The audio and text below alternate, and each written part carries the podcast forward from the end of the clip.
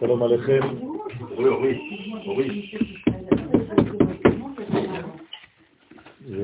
oui.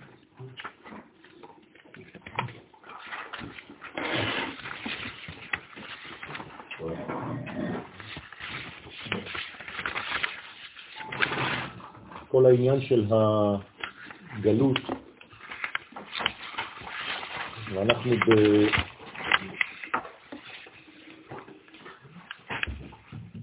בקרבתו של חג הפסח, עניינה של הגלות הוא בעצם אה, סילוק מוחין.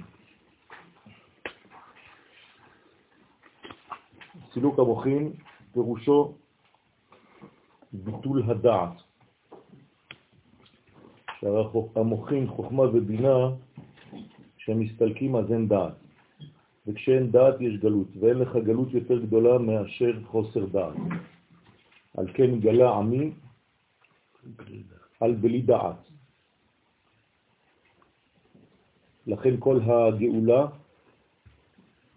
תלויה בגילוי מחודש של המוחים, של בחינת הדעת, וזה כמובן תלוי בלימוד פנימיות התורה בדור האחרון, ומי שלא עוסק בלימוד הזה פשוט גורם לאיחור של הגאולה. התשובה העליונה נמצאת בבינה, ורק על ידי תשובה עליונה יכולים לבטל את כל הגזורות מעם ישראל, את מידת הדין.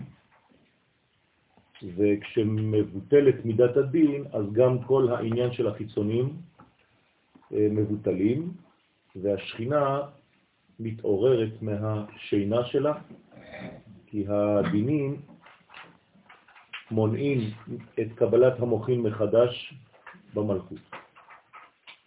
בהוא זימנה, באותו הזמן שנגזרה גזירת הגלות מגבורה דזי רמתי,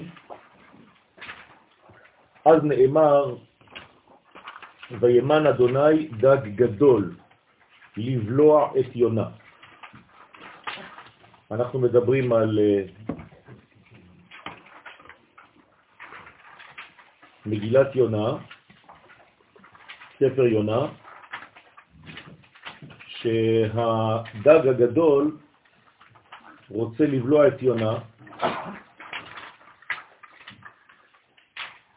פירוש דג גלותה קדמאה. זה רומז על גלות ראשון, דהיינו גלות מצרים. למה קוראים לזה דג גדול? כן, התנין הגדול, אתם זוכרים? הרובץ בתוך יאוריו. כך נקרא פרעו, מלך מצרים. ולכן הדג הגדול רוצה לבלוע את יונה. כמובן כאן יונה זו כנסת ישראל, ולכן יש מגמה לבלוע את הקודש. אנחנו רואים את זה גם בפרות, שפרעה חולם, כל מה שבריא, כל מה שיפה, כל מה שחי, הקליפה בולעת ולא נודע כי באו אל קרבנה. זאת אומרת, יש מגמה לבלוע וגם להעלים ולהשכיח שהיה פעם משהו. אין כלום.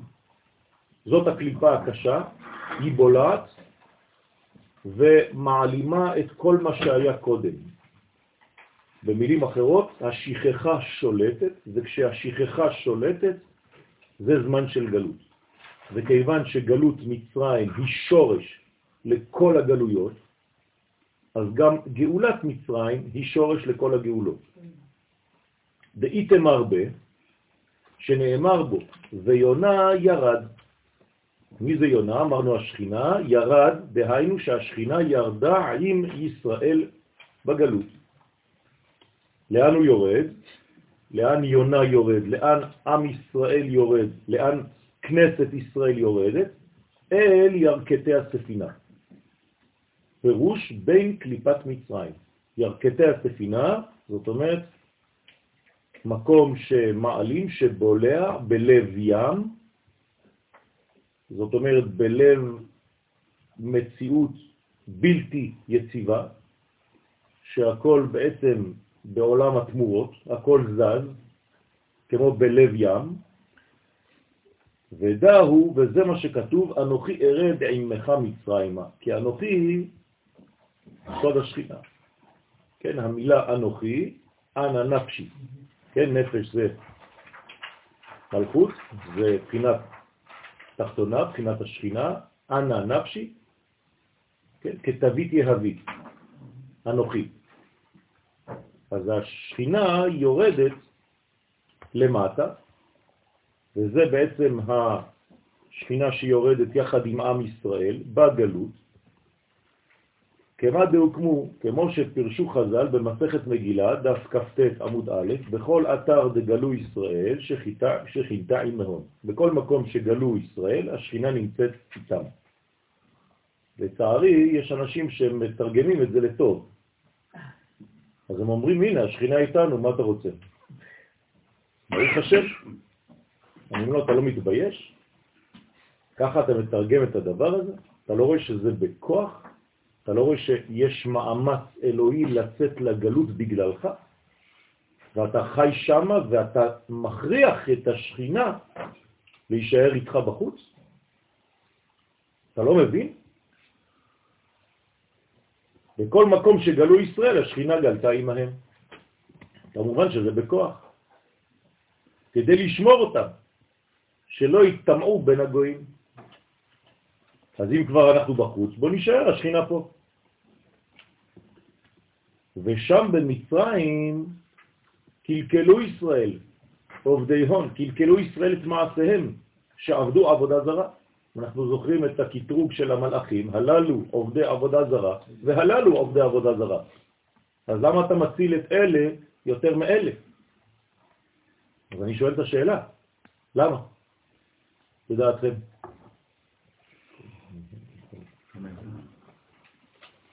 אלה השורש שלהם אחר.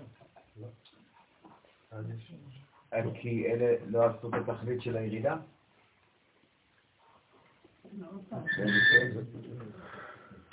אלה בטבעה ואלה נפלו. למה הקדוש ברוך הוא מציל את עם ישראל יותר מאשר מצרים? זה לא קשור במעשיהם.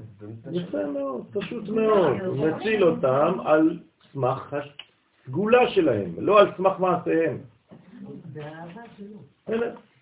זה סגולה, זה לא קשור אפילו לאהבה. זה התוכן שממנו הם עשויים. איך נקראים עם ישראל? לא, זה אחר כך, אבל אני רוצה להיות קשור לדבר. גאולי אדוני. אשר גאלם מיד צר. הם קודם כל גאולי אדוני, ובגלל שהם גאולי אדוני, זה הטבע שלהם, להיות גאולים, אז הוא גואל אותם מיד צר. אז זה מובן. זה לא שהוא גאל אותם, אז הם אומרים, אה, עכשיו אתם עם שגאול, נגאל. לא, אתם גאולי השם בשורש. לכן כל מה שיקרה זה תמיד אשר גאלם. במילים אחרות, אנחנו לא יכולים לסבול גלות. ואם יהודי סובל גלות, זאת אומרת שהוא חולה, ממש. בסדר? כי הוא שכח את המהות היסודית, הסגולית שלו. לכן בעשרת הדיברות זה מתחיל ב"אני השם אלוהיכם אשר הוצאתי אתכם מארץ מצרים", כי זה מדובר על, ה... על החיבור הזה שהוא היה את הגאולה, כי אנחנו נכון, גאולי ישראל. נכון. שם היסוד האמיתי מופיע. אז ההגדרה, כאילו, הוא מגדיר את עצמו נכון, כזה שהוא בדיוק, זה שהוא עושה את בדיוק, הגאולי ישראל. בדיוק. אני מגלה את הסגולה שלכם, הפעלתי את הסגולה שלכם בפעם הראשונה. אתם לא הייתם מסוגלים להפעיל אותה. אני הפעלתי, אני לחצתי על הכפתור. אז אנוכי, השם אלוהיך אשר הוצאתיך מארץ מצרים. אבל אתם, תסגרו, אבותיכם. מאיפה הם באים? מאיפה באים האבות? מאיפה הם באים? מה כתוב עליהם? מעבר לנהר ישבו אבותיכם, מעולם. מה זה מעבר לנהר? מי זה הנהר?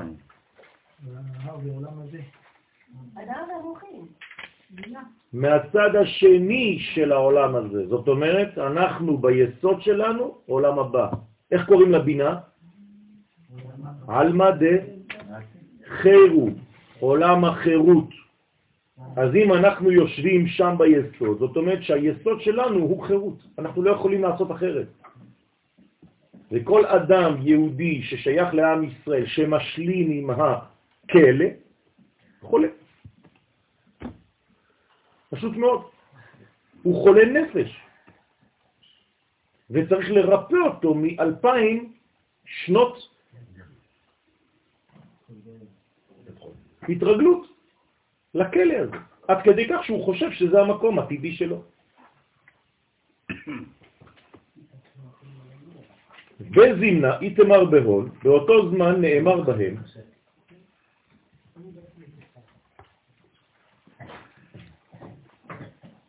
שלשום נתתי אה, שיעור בטלפון, קצר, עם אה, ידיד שגר בבית וגן, על שיטה של ראייה של המציאות. ואמרתי לו, אתם לא מבינים כלום. סליחה, עם כל הכבוד שאני נותן לך, אתם לא מבינים כלום בתורה. מחילה מכבודך. אתם מאחרים את הגאולה. עם כל הדתיות הזאת. בגלל הדבר הזה. לכן אין לכם יחס לא לארץ ישראל, לא למדינת ישראל, לא לאסתטיקה, לא לניקיון.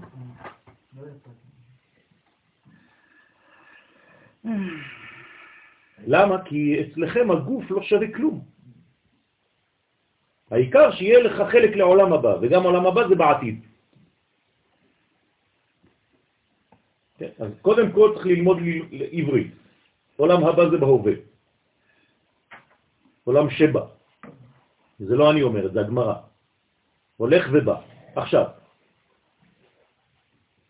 אז תפסיקו לזרוק את כל המגמה רק לעתיד לבוא, אחרי המוות.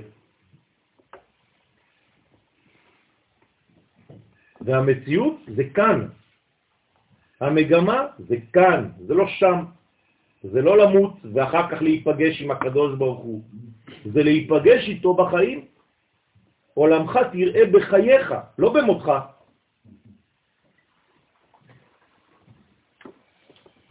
לכן נאמר, ויקום מלך חדש על מצרים. מה זה מלך חדש על מצרים?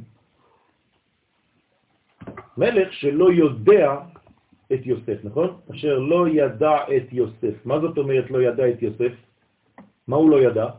קודם כל הוא לא ידע. כלומר אין לו דעת. אם אין לו דעת, אז הוא גלות, אז הוא מלך הגלות, זה בסדר. אשר לא ידע, דבר ראשון. את יוסף, מה זה את יוסף? עם יוסף, נכון? את בתורה זה עם. כלומר, מה הוא לא יודע? יסוד. זאת אומרת שחסר לו מה? אלמנט מחבר בין שמיים וארץ. נכון? אם אין לו יוסף. עכשיו, מי זה האלמנט הזה שמחבר שמיים וארץ? איך קוראים לו? חוץ מיוסף, כן? יפה, ישראל. היה אחת בשמיים. לכן כתוב, חוץ מחיה אחת בשמיים, זה ברייתא, אבל אני רוצה פסוק מהתורה, מהתנ"ך, ישראל נקראים שארית יוסף. בסדר? למה? כי אנחנו היסוד. עם ישראל כולו הוא היסוד שמחבר שמיים וארץ. כלומר, אנחנו היסוד של מי? של קודשא בריחו, שנכנס איפה? בעולם הזה. אז תשימו לב איזו פונקציה יש לעם ישראל בעולם. זה מבהיל. ולכן את בריתי איתם. אתם הברית שלי. ברית, באיזה יום עושים? ביום השמיני. זאת אומרת שאנחנו באים ממדרגה שהיא מעבר לטבע. ולכן אנחנו באים מהעולם הבא. מה זה עולם הבא? לא אמרתי עולם שיבוא, כן? מהפנימיות של העולמות. זה נקרא עולם הבא. אנחנו באים מהמדרגה שהיא מעולם הבא. לכן רק אנחנו מסוגלים להביא את העולם הבא ולתרגם אותו לעולם הזה. מי נמצא גם אצלו וגם אצלה? היסוד. נכון? הוא שייך לו והוא נמצא בה. זה מה שעם ישראל עושה בעולם. הוא שייך לעליונים ושייך לתחתונים. והמלך שלנו, מי זה? משה רבנו. לכן חציו ומעלה אלוהים, חציו ומטה איש. איש האלוהים. כל ישראל כמו יוס, משה. משה זה פנימיות העולמות.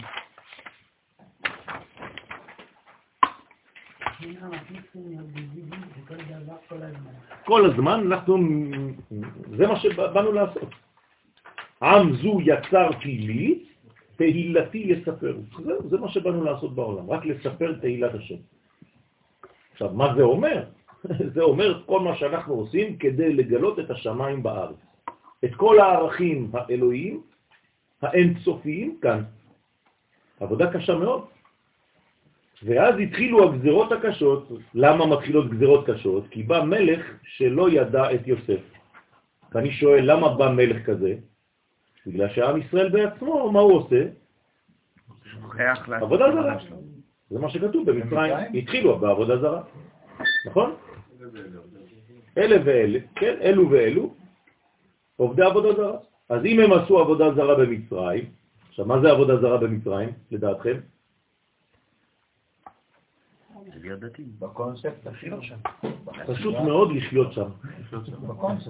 הרי כתוב ביחזקאל ל"ז, שרק עצם העובדה שהם חיים מחוץ למקום שלהם, זה נקרא עבודה זרה.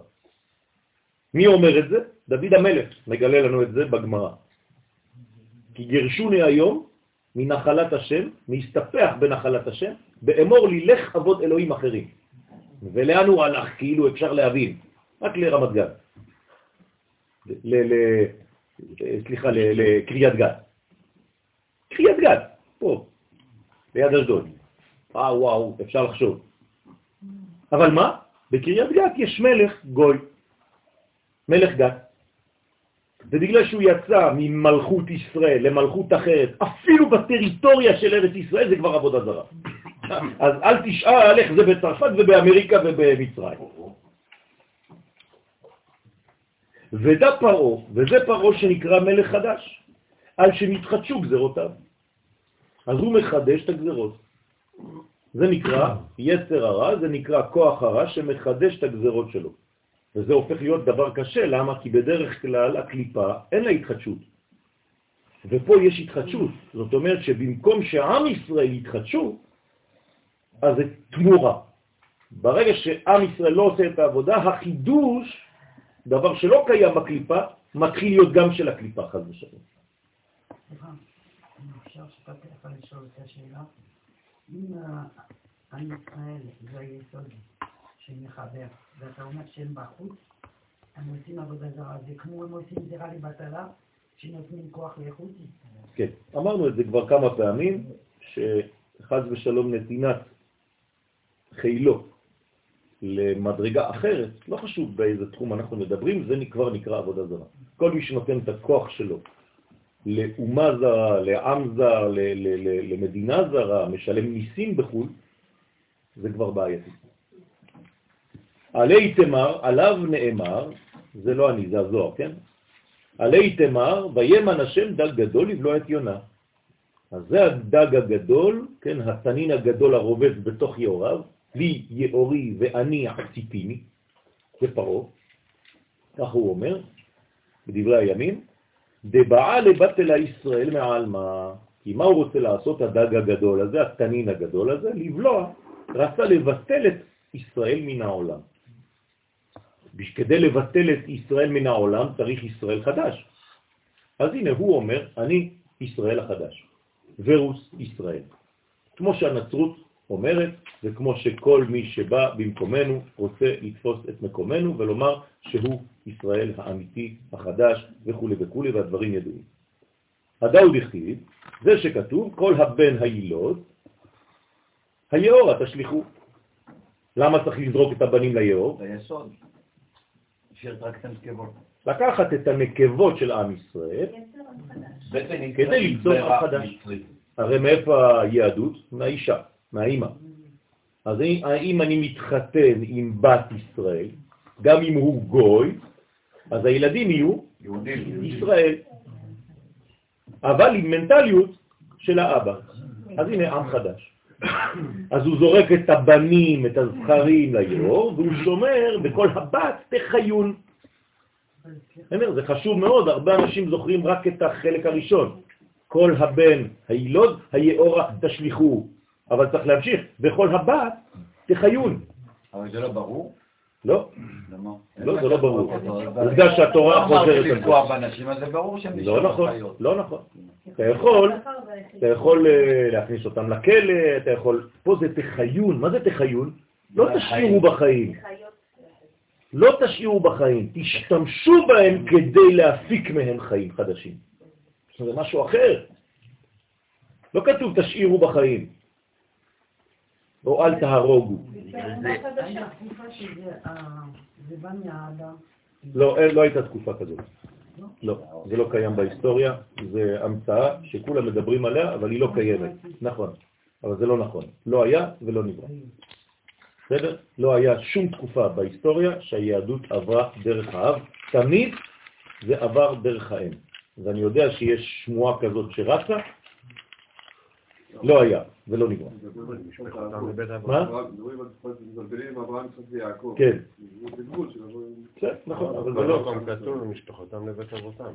כן, נכון, אבל זה לא, לא עניין של, אה, עניין של ישראל, של המשכה של עם ישראל. עם ישראל רק מהאימא. רק מהאימא עובר העניין של עם ישראל, לדורות, כל הזמן. זה רק, תמיד היה שם. בבית אבותם זה אומר שזה בעצם מדרגה שלמה. בית אבותם זה משפחה שלמה, זה איש ואישה. כמו איש וביתו באו, במצרים. לכן כל הבן הילוד היורה תשליחו, ואם לא היו זכרים, יתבטלו עם ישראל מן העולם, חז ושלום. אז יהיה עם חדש. בסדר, מצרים. אז מצרים הופך להיות ישראל, חז ושלום. זה הרעיון של פרעה. עכשיו, מה זה אומר שהוא הופך להיות ישראל? לא אכפת לו שיקראו לו ישראל או שיקראו לו משהו אחר. שהוא יהפוך להיות היסוד. בסדר? הוא רוצה להיות היסוד. למה? כי הוא אומר, מי שמשמש בתפקיד הזה בהיסטוריה, הוא מקבל הכל. כי הרי הכל עובר דרכו. למה מקנאים בעם ישראל? כי בתת מודע יודעים שזה היסוד. עכשיו היסוד, מה הוא מעביר? הייתי שואל, מה? לא. מעביר הכל. אז השפע, הפרנסה, החוכמה, הכל צריך לעבור דרך עם ישראל. לכן זה משגע את האומות. אז כל הבסיס של האנטישמיות, מה זה אומר? בדבר ראשון, היהודים יש להם הכל. יש להם את הכסף, יש להם את החוכמה, יש להם... זה הבסיס. אבל זה לא הגיוני הרב. בסוף צריך- הפרעות גם. בסוף זה צריך להגיע אליהם. אבל הם לא יודעים את זה. אבל זה לא הגיוני אם הם יודעים מה שהרב אומר עכשיו. חייבים להבין עד הסוף. לא, אני אגיד לך גם למה. כי לא עם ישראל לא. עושה את העבודה שלו.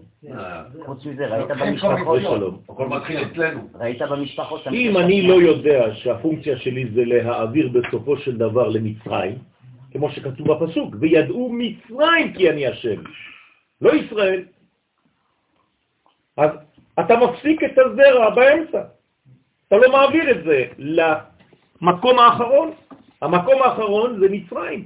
כל עוד ודבר השם לא הגיע עד למצרים, אי אפשר להפסיק לעבוד. ועם ישראל שלא מבין את העניין הזה, מה הוא אומר?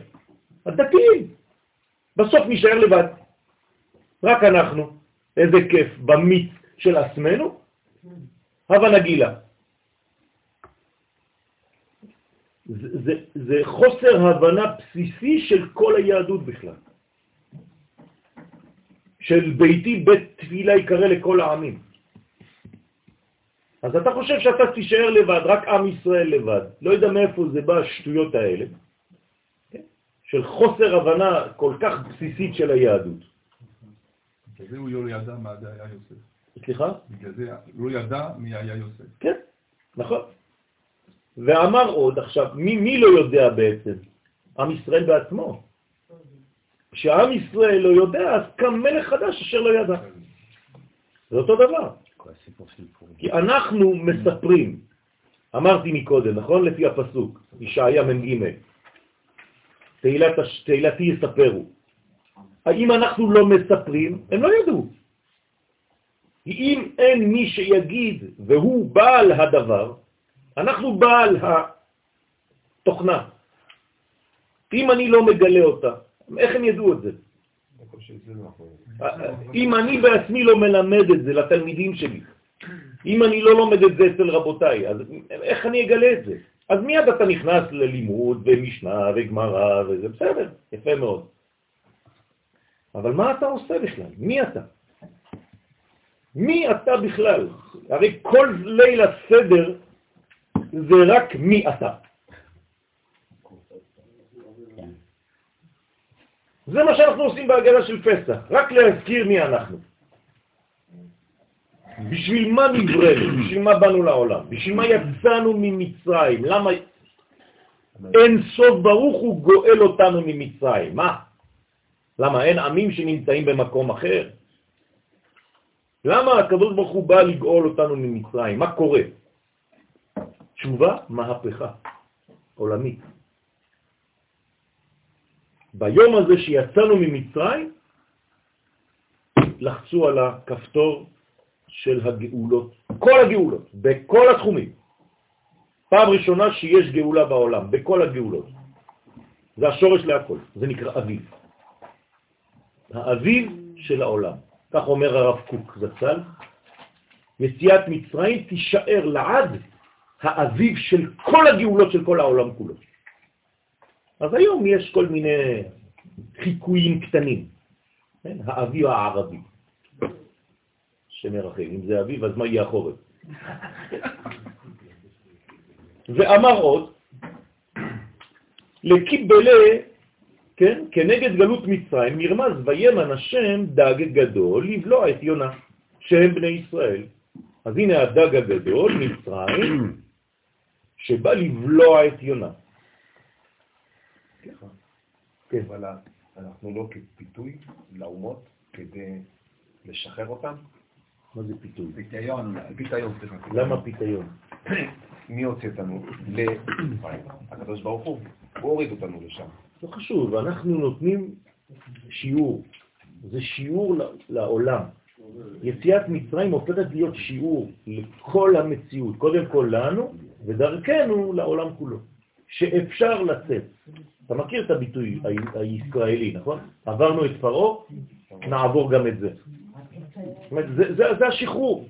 בזמן בין האומות, עשינו את הערב רב. כן, כן, כן. זה כבר אנחנו לקחנו איתנו דוגמית. הוצאנו איתנו ממצרים דוגמית מעם ישראל, מה- מהאומות. כדי לומר להם ברמז, זה מה שעשה משה. אנחנו הולכים לשחרר גם אתכם. נכון. נכון, נכון, גם היום.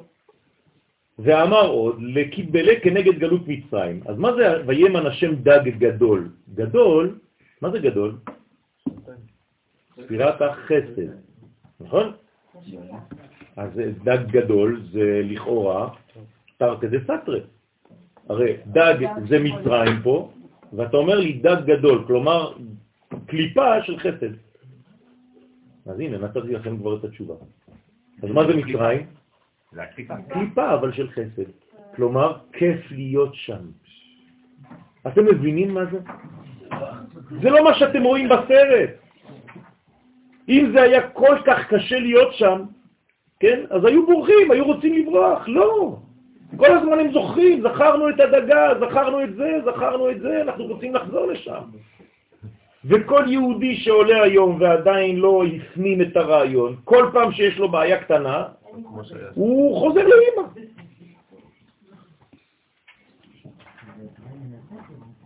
נכון? ובמיוחד, תשימו לב, זה דברים מאוד מאוד חזקים. נכון, אבל זה יסוד של חסד. בוודאי. אז מה, מתי זה עוד יותר? לא, לא, לא, לא, תוציא- אל תהרוג, אל תהרוג, לא, הוא לא- תזרוק אותה בחוץ. הוא יחזור, אני רוצה עזוב אותו, תזרוק אותו בחוץ. את השיעור ככה, הנה. וימן השם דג גדול, אז זה דג של חסד. עכשיו, מה זה אומר? זה אומר שכל פעם שיש חסדים, זה יעורר את עם ישראל להישאר. אז הגעגועים הם תמיד בתקופות של חסדים. גם בשנה. כשהגוי מתנהל קצת יותר בחסד, אז היהודי שעזב את הגלות רוצה לחזור לשם. קרי, חג המולד. מתי היהודי רוצה לחזור קצת לפריז? בחג המולד. כיף. לעשות את כל הבוטיק בשאנזליזה, כן? כי זה תקופה של חסד. כי אז הגויים כאילו מגלים חסדים. כולם נותנים לכולם, הם הופכים להיות כמו ילדים קטנים. כל אחד נותן לכולם. אז זה אתה כאילו מושך אותך, זה אומר, תראה איזה כיף. ואם יורד שלג, אה, בכלל. נו, סליחה, מה שקורה עכשיו בכל העולם, זה כדי להרגיע את היהודים, עוד פעם. לא. לא, כל פעם זה מתעורר כדי שיבוא, וכל פעם שזה נרגע, הם עוד פעם מניחים את המזוודות. כן. גם אני מדבר על מה שקורה היום. זה משתנה כל שבוע. כל שבוע זה משתנה. לפני חודשיים היה סמינר 100 משפחות, לפני שבוע היה סמינר 5 משפחות. פשוט משוגעים. נרדמים. משוגעים. כל פעם אה, אתה חושב שזה הופ, מתעורר בגלל שהיה איזה משהו גדול, זעזוע, ואחרי זה הכל יורד. כן? כי אין, אין, אין כיוון, אין כיוון. זה לא עניין של, של זעזוע או פיגוע, הם לא מבינים את היסוד שהמקום שלהם צריך להיות פה.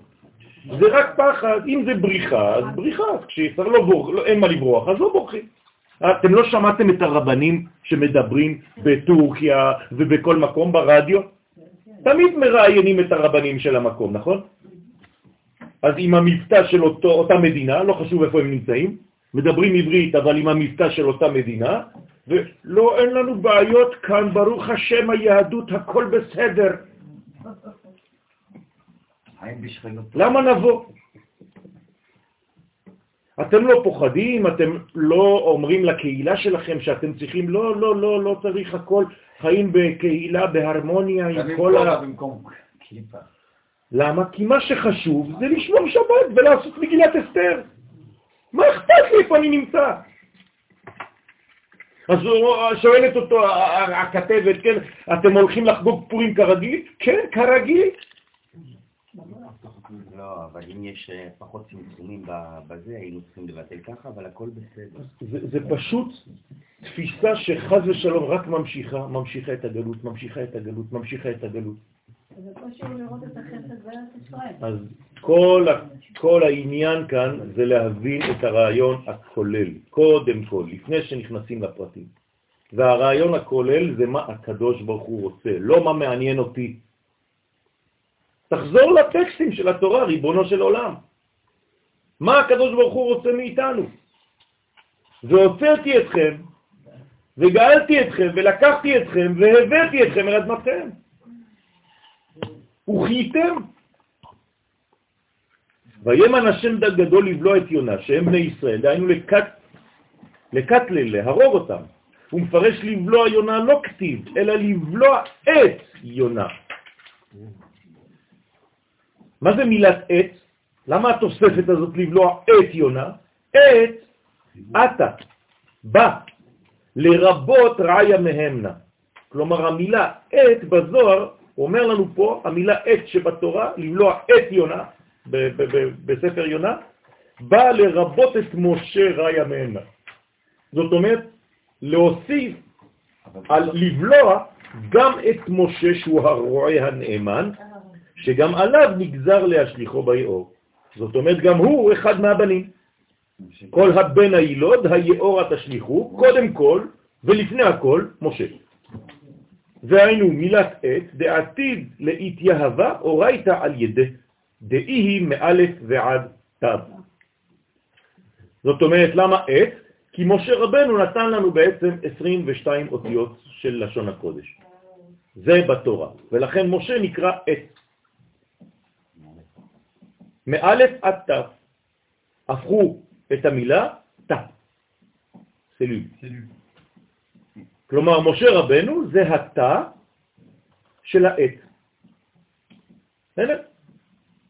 וכל מה שבא מלמעלה, זה בא משם, גם האתיקה. שעתידה להינתן התורה על ידו. אז לכן אנחנו קוראים לתורה הזאת תורת משה, למרות שהיא תורת השם. תורת השם תמימה, למה תורת משה? ובעל פה. לא, פשוט מאוד שניתנה על ידו, זה נקרא על ידו. מי שגרם שמשהו יגיע, הדבר נקרא עליו, על שמו. בסדר? זאת אומרת שאם למדתם פעם דבר ממישהו, הדבר הזה נקרא תורתו של מי שאמר לכם. אתם מבינים? אז מי, מי נתן לנו את התורה? משה, בסופו של דבר. דה פקטו זה מי שמעביר. עכשיו, אם אני מר, מרחיב את היריעה, כל העולם הזה, כל מה שהוא מקבל, בזכות מי הוא מקבל? עם ישראל. אה, לתת. הרי אנחנו היסוד.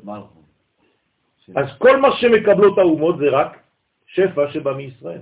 זה נקרא להכיר בעם ישראל. כל עוד והאומות לא תכרנה בעם ישראל, כן? אז זה לא ביאת המשיח וזה לא אה, הכרה בקדוש ברוך הוא. להכיר בעם ישראל זה להכיר בשם. זהו, זה, זה הכרת האומות. זה ביאת המשיח. שעבוד מלכויות בלבד. מה שאומר הרמב"ם. זה ההבדל בין גלות לגאולה. הלכות מלכים, פרק 11. שהיא מאלף ועד תו, לכן נרמז משה במילת עת, כל אילן גלגולין על ידי הבו. כל אלו גלגולי הגזרות של גזרת הווה נתחכמה לו, היו בשבילו. מי זה הווה נתחכמה לו? לגואלם של ישראל, ככה כתוב בפירוש. למי? צריכים למושיעם של ישראל. צריך להיות יותר חכם, כן? ממושיען של ישראל. כמובן שזה הקדוש ברוך הוא, אבל מי זה דה פקטו במציאות שלנו? משה. וזה כתוב אבא ונתחכמה לא ולא להם. יפה. אז הנה, כמו שפרש רש"י, נתחכמה, כן, למושיען של ישראל. אנחנו צריכים לבטל את המושיע, אנחנו צריכים לצאת למלחמה נגד מלך המשיח. זה, זה העניין, זאת הפעולה. באמת. ודע, איהו דג גדול, ופרעה הוא דג גדול. ואיהו התם רבא שנאמר בו, הנני עליך פרעה מלך מצרים, התנים הגדול, קרוקודיל, כן? שהוא דג גדול, איהו דג הוא סוד הזכר של הקליפה הנקרא דג. אז בקליפה יש גם כן זכר ונקבה, הזכר של הקליפה נקרא דג. זה אומר הגאון מווילנה, ומצרים היא הבת זוג שלו. כלומר, פרעה מתחתן עם מצרים. פרעה זה הזכר, מצרים זה הנקבה. פרעה נקרא דג, ומצרים בת זוגי דגה. לכן קוראים דגה. כן, דג בלשון נקבה, דגה. ומה אומרים בני ישראל כשהם יוצאים ממצרים ומתחילים להיות רעבים? זכרנו את הדגה.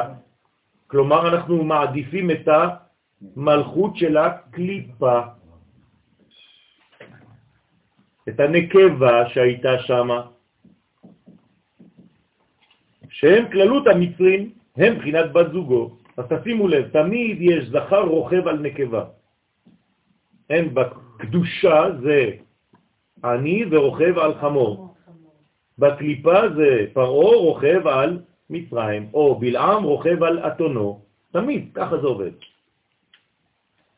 שהם סוד הנוקבה דקליפה, אז יש זכר ונקבה, וזה משלים קומה שלמה. אז נאמר, ויתפלל יונה אל השם אלוהיו. מאיפה? ממעי הדגה. שצעקו בני ישראל אל השם אלוהיהם מתוקף הגלות, בתוך הבטן של המלכות של הקליפה, הם צועקים. בסדר? עכשיו, מה קורה במצב כזה? לא לא? הם נמצאים במצרים, לא, הנקבה, זה מצרים.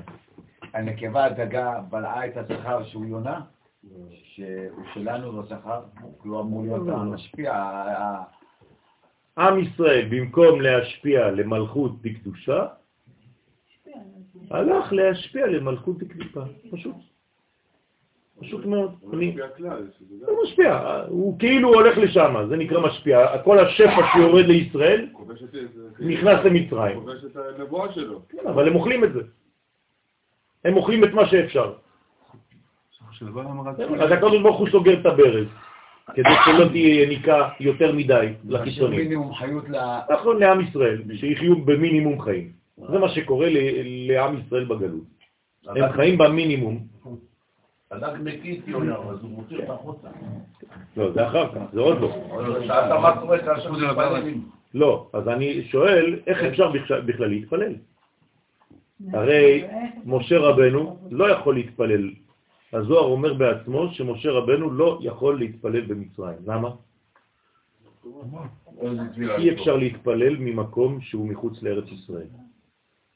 כך אומר הזוהר, בספר דברים, פרשת דברים.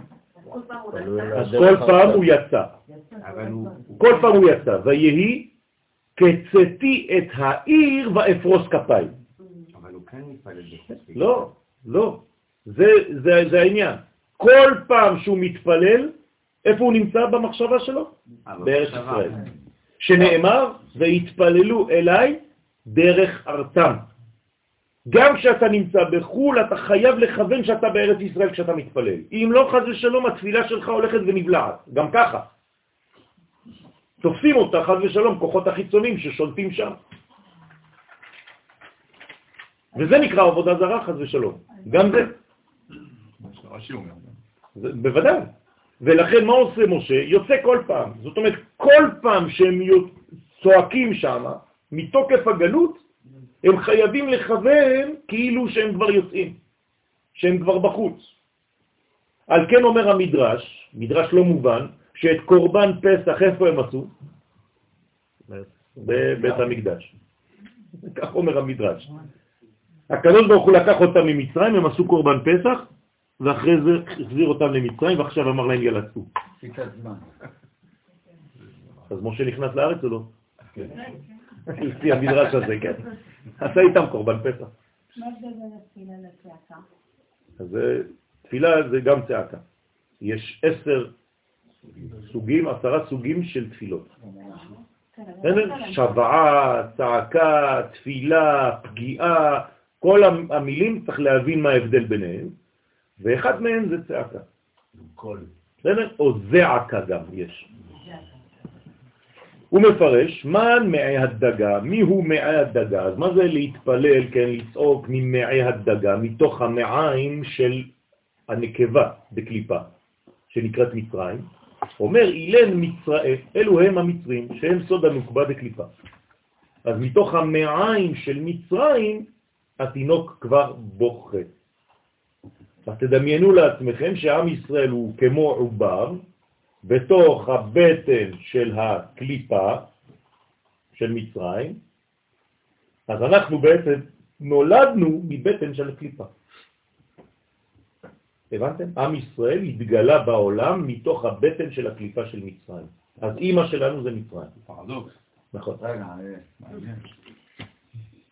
בסדר?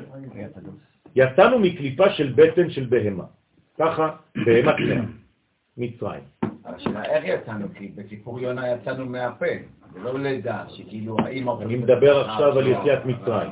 יציאת מצרים יצאנו גוי מקרב גוי, ואיזו בהמה זו? מצרים? לא. העגלה, שנאמר עגלה יפהפייה, מצרים. כן? העגלה יפהפייה, ככה קוראים לה. זאת אומרת שמצרים היא עגל, נקבה, עגלה, ובתוך הבטן של העגל, של העגלה הזאת, יפהפייה, כן? כך כתוב, יפה, יצאנו משם. עכשיו, האימא שלנו בעצם היא מצרים. ארץ ישראל זאת האישה שלנו. ולא האימא שלנו. אז עוזבים את האימא כדי להתחבר לאישה. על כן יעזוב איש את אביו ואת אמו ודבק באשתו. ומי שחושב שארץ ישראל זה אימא, אז יש לו בעיה. ישראל זה מבחירה. נכון. ישראל זה בבחירה חופשית, כמו שגבר בוחר אישה ומקדש אותה. אתה לא מקדש את אימא שלך. ולכן כל פעם שעם ישראל חוזר לגלות, יש לו תסביך אדיפוס בצורה קולקטיבית. כן, יש לו בעיה, הוא לא ישתחרר מהסמלה של אימא. גם הוא עם האישה. חז ושלום, תבינו מה זה אומר. כשאמרתי תסביך אדיפוס, כן. אז אמרתי כבר הכל. כן? זה להזדבק עם אימא שלו. אז החטא העגל זה קשור לזה? בוודאי.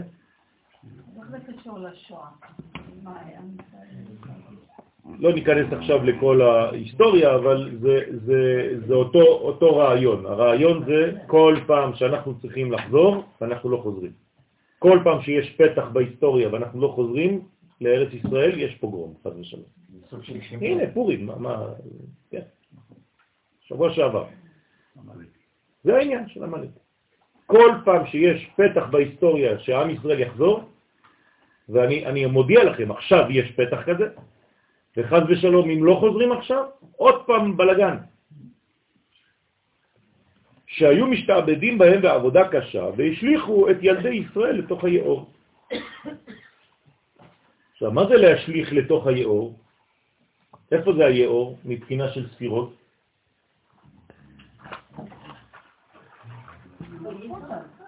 יסוד.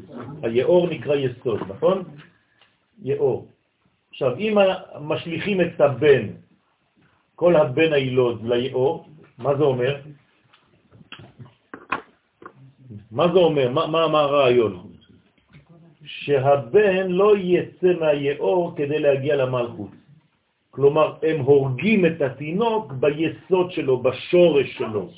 כלומר, לא נותנים אפילו לזרע להתפתח. כל פעם שמישהו יוצא, הם מחזירים אותו בפנים. אני מתרגם לכם את זה למילים שלנו היום. כל פעם שיהודי רוצה לצאת, הם עושים הכל כדי להחזיר אותו לשורש ולחנוק אותו שם. וזה עובר גם לכלל וגם בפרטים. כלומר, אני נכנס עכשיו לרזולוציה עוד יותר קטנה.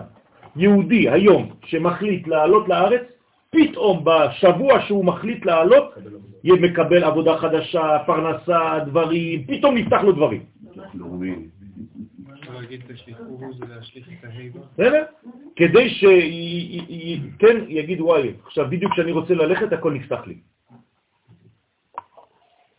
ככה זה עובד. ודרך אגב, זה לא רק חוץ לארץ, לארץ ישראל, זה גם בחיים שלך. כשאתה תחליט לצאת ממדרגה של קליפה כדי להיכנס למדרגה של קדושה, אפילו שאתה פה כבר, אותו דבר. הקליפה תגיד לך, לא, אל תצא, הנה אני נותנת לך עכשיו עוד איזה כיף קטן, תישאר אצלי בבקשה. למה אתם חושבים שפרעו רודף אחרי בני ישראל? הוא רוצה להתקרב. לא, הוא רוצה להגיד להם, תישארו פה, אני אתן לכם הכל. מה שאתם רוצים. איך הספרדים היום? מה הם נותנים לעם ישראל שישאר רק בספרד היום? אזרחות. אזרחות, מה שאתה רוצה תקבל. מה שאתם רוצים תקבלו. מה אומר היום, אה, כן, אה, בצרפת ולס? יהוד, צרפת בלי יהודים זה לא צרפת. שאל אותי ילד יהודי השבוע, שתבינו את, ה, את, ה, את המוח הדפוק, אז אני לא יכול לצאת. כך הוא אמר לי. כי ולס אמר לי שאם אני יוצא אז אין צרפת יותר. אז אני חייב להישאר שם. ולס אמר. משיח. ריבונו. איך, מאיפה אתה ניגש כדי לענות בכלל? או שאתה נופל וגם מתייאש, או שאתה כן, לוקח סבלנות עוד ומתחיל להסביר לו את מההתחלה. בתכלס, הוא הכי יהודי, הוא הכי מקורי והכי יהודי שאפשר, כי בסופו של דבר הוא עושה את העבודה. הוא מפחד על זה שצרפת תיפול, אז הוא נכון. נשאר כדי לשמור על צרפת. נכון. והוא עושה את העבודה שלו בצורה הכי נאמנה. ולכן. צעקו ישראל אל השם מתוקף שעבוד מצרים, כי הנוקבה דקליפה כוחה יותר גדול מכוח הזכר. בסדר? תמיד בקליפה, ובכלל, האישה יותר חזקה מהגבר. נכון? ויותר מסוכנת מהזכר, תמיד. אצל בעלי חיים, אתם יכולים להתקרב לזכר, לנקבה אתם לא יכולים להתקרב. יש לה, כשיש לה ילדים שהיא רוצה לשמור עליהם, חבל על הזמן. ולכן נאמר שצעקו ממעי הדגה שהיא הנוקבה דקליפה. כי שם הם הרגישו יותר במאסר. שם זה בעצם הכלא האמיתי. תמיד בנקבה, יותר מאשר בזכר. כלומר, במילים אחרות, מצרים יותר חזקה ויותר גרועה מפרעה בעצמו. בסדר? כי מצרים זאת הנקבה. לכן אומרים יציאת מצרים, ולא אומרים יציאת מפרעה. מלך מצרים. השבוע מצאו אה, בארכיאולוגיה, דווקא לפני פסח, כן, כל הסיפור עכשיו, את כל המלכים של מצרים, עוד איזה מלכה, נפרטיטי. מצאו אותה השבוע, את, ה, את ה, זה שלה, את הקבר שלה, מתחת לפירמידות שם. ועוד יום, ועוד יש לרמז במה שכתוב, וימן השם דג גדול, דע סמ"ם. הגענו לאמריקה. כן? אנקל סם. כן? זאת אומרת שעכשיו יש דג גדול, שהוא נקרא סמ"ם, שהוא זעירנפין דקליפה. אז יש זעירנפין דקליפה ומלכות דקליפה. כן? לעומת. דגה דה נחש. למד יוד תו, כן? זה אותו, אותה מדרגה, כלומר אנטיתזה של משיח, גגמטריה נחש, בת זוגה מההוא רב החובל. כן, שמתם לב? יש רב דקדושה ויש רב חובל. לכן דגה הוא הנחש שהוא בת זוגו של רב החובל שהוא הסמ"ם. מעניין, כן? קוראים לו רב חובל. אני לא סתם אומר לכם ואני בכוונה כבד. איך קוראים ל... אני, אני מפחד אפילו לומר את זה, אבל זה הגמרא אומרת, מה אני אעשה? תגיד בשם הגמרא. הגמרא אומרת את זה, מה אני אעשה? כן. איך, איך משתמשים בחוץ לארץ כדי ללמד תורה? זה נקרא מקל חובלים. כך אומרת הגמרא. תשימו לב. לא רוצה יותר מזה. זהו, מספיק, אמרנו, מספיק. בסדר? שהקדוש ברוך הוא יעזור לכל אחינו ולנו, כן, לצאת מהמדרגות האלה, ולהיות רב בקדושה, ולא רב חובל, חז ושלום. דהי הוא ערב רב, שהנחש הוא שורש של הערב רב. ואיתם הרבה שנאמר בו, וגם ערב רב עלה איתם, והם עשו את העגל, וגרמו את הגלות וכל הצרות לישראל. זאת אומרת, ישראל לא חטא, אין מצב. זאת הבעיה, זה שהוא בשיתוף, ולא אומר, ולא... לא משתלט על המצב. אם אתה שומע מישהו ואתה לא מגיב, אתה שותף. אז זאת המדרגה. הוא תחול, שהיא בחינת לאה דקליפה, כן? התחול זה הלאה של הקליפה. מה זה התחול? לרץ. אי הוא צחוק הכסיל. משם בא הצחוק של האידיוטים. כן, אנשים שצוחקים בלי זה, כן? הרי יש לך בוואטסאפ זה החככככה, פתחת. בהתחלה לא הבנתי מה זה. כן, כולם כי משם באה הליצנות, אז זה נקרא ליצנים. מה זה ליצן? זה לא נחמד, כן? ליצן קטן נחמד. ליצן, חז ושלום, זה נקרא מושב ליצים, כן? שהוא הוא צוחק, הוא מזלזל בכל מה שיש בתורה. כל פעם שאתה אומר לו משהו, אז יש לו איזה מין זלזול כזה עם איזה מין אה, הבעת פנים כזאת שמעקם את הפנים ועושה לך ככה. זה, זה חד ושלום, זה הדבר הכי גרוע. יותר גרוע מלדבר. התלמידים שלי היום, השבוע במכון מאיר, שאלו אותי, כי הם נוסעים כולם לפסח, להורים שלהם. אז היה לנו שיעור של אה, חצי שעה לפני השיעור, איך לענות, מה לענות, מה להגיד, אם, אם, כי, כי באים, תוקפים אותם שם. או ההורים, או החברים, או הרבנים, או השיעורים, איך לענות, מה להגיד. כן, אז אמרתי להם קודם כל הרבה כבוד, הרבה יחס, חס ושלום, לא לזלזל בשום רב, בשום אדם, בשום... זה לא פשוט. אז יש אנשים שם שמזלזלים בהם, שהם אומרים להם, אז אה, באמת, מה אתה, אתה צוחק, זה, זה, איפה אתה לומד בכלל, מה אתם לומדים? כאילו אתה בכלל, אין לך התחלה של דיבור, אדם שבא בגישה כזאת, זה כבר שובר לך את כל הזה, אין, אין יחס כבר. אין פחד מזה שאתה והחברים שלך, שהרבנים שם שמשקיעים כל כך הרבה מאמץ להטמיע בהם את אהבת הארץ ואהבת התורה ולחבר את הכל, ופתאום הם הולכים לשם, יש כאלה שחוזרים ושלא חוזרים אפילו, מתייאשים. ברוך השם. אז הם חוזרים. לא. שהם לא גם את ההורים שלהם. לא אכפת. אנחנו לא מגדלים תלמידים שהם רובוטים של מה שאמרנו. לא, ממש לא. אני מגדל תלמידים בסייעתא דשמיא שיש להם עמידה עצמית. וברוך השם העובדה מדברת בעד עצמה. לא הם חוזרים עוד יותר חזקים. למה? כי ברוך השם, אני לא מגדל ילדים שאני אומר להם, תעשה ככה כי אמרתי לך. נכון, אבל ההורים שלהם עדיין יש להם... בסדר, אז אה, יש... לא, לא, ברוך השם, רוב הצעירים חוזרים ומשרתים ועושים הכל. תשמע, יותר מ-70% מהילדים שמגיעים לארץ לבד, בלי הורים, בלי שום דבר, מוכח שמיד 70% מהם גורר שלושת רבעי מהמשפחה לארץ בסופו של דבר. כן, אין ספק. ברוך השם. כמאמר חז"ל, במסכת ברכות דף ס"א. תחול שוחק, כלומר זאת התכונה של התחול. בגוף האדם צריך לתקן את התחול. אתם זוכרים, למדנו כבר על חודשים, לפי החודשים יש איברים בשיעורי ראש חודש, אתם זוכרים? אז למדנו גם על התחול שהוא שוחק. זאת אומרת שיש מדרגה שהיא מולידה לאיתנות כזאת. צריך מאוד מאוד להיזהר מהדבר הזה.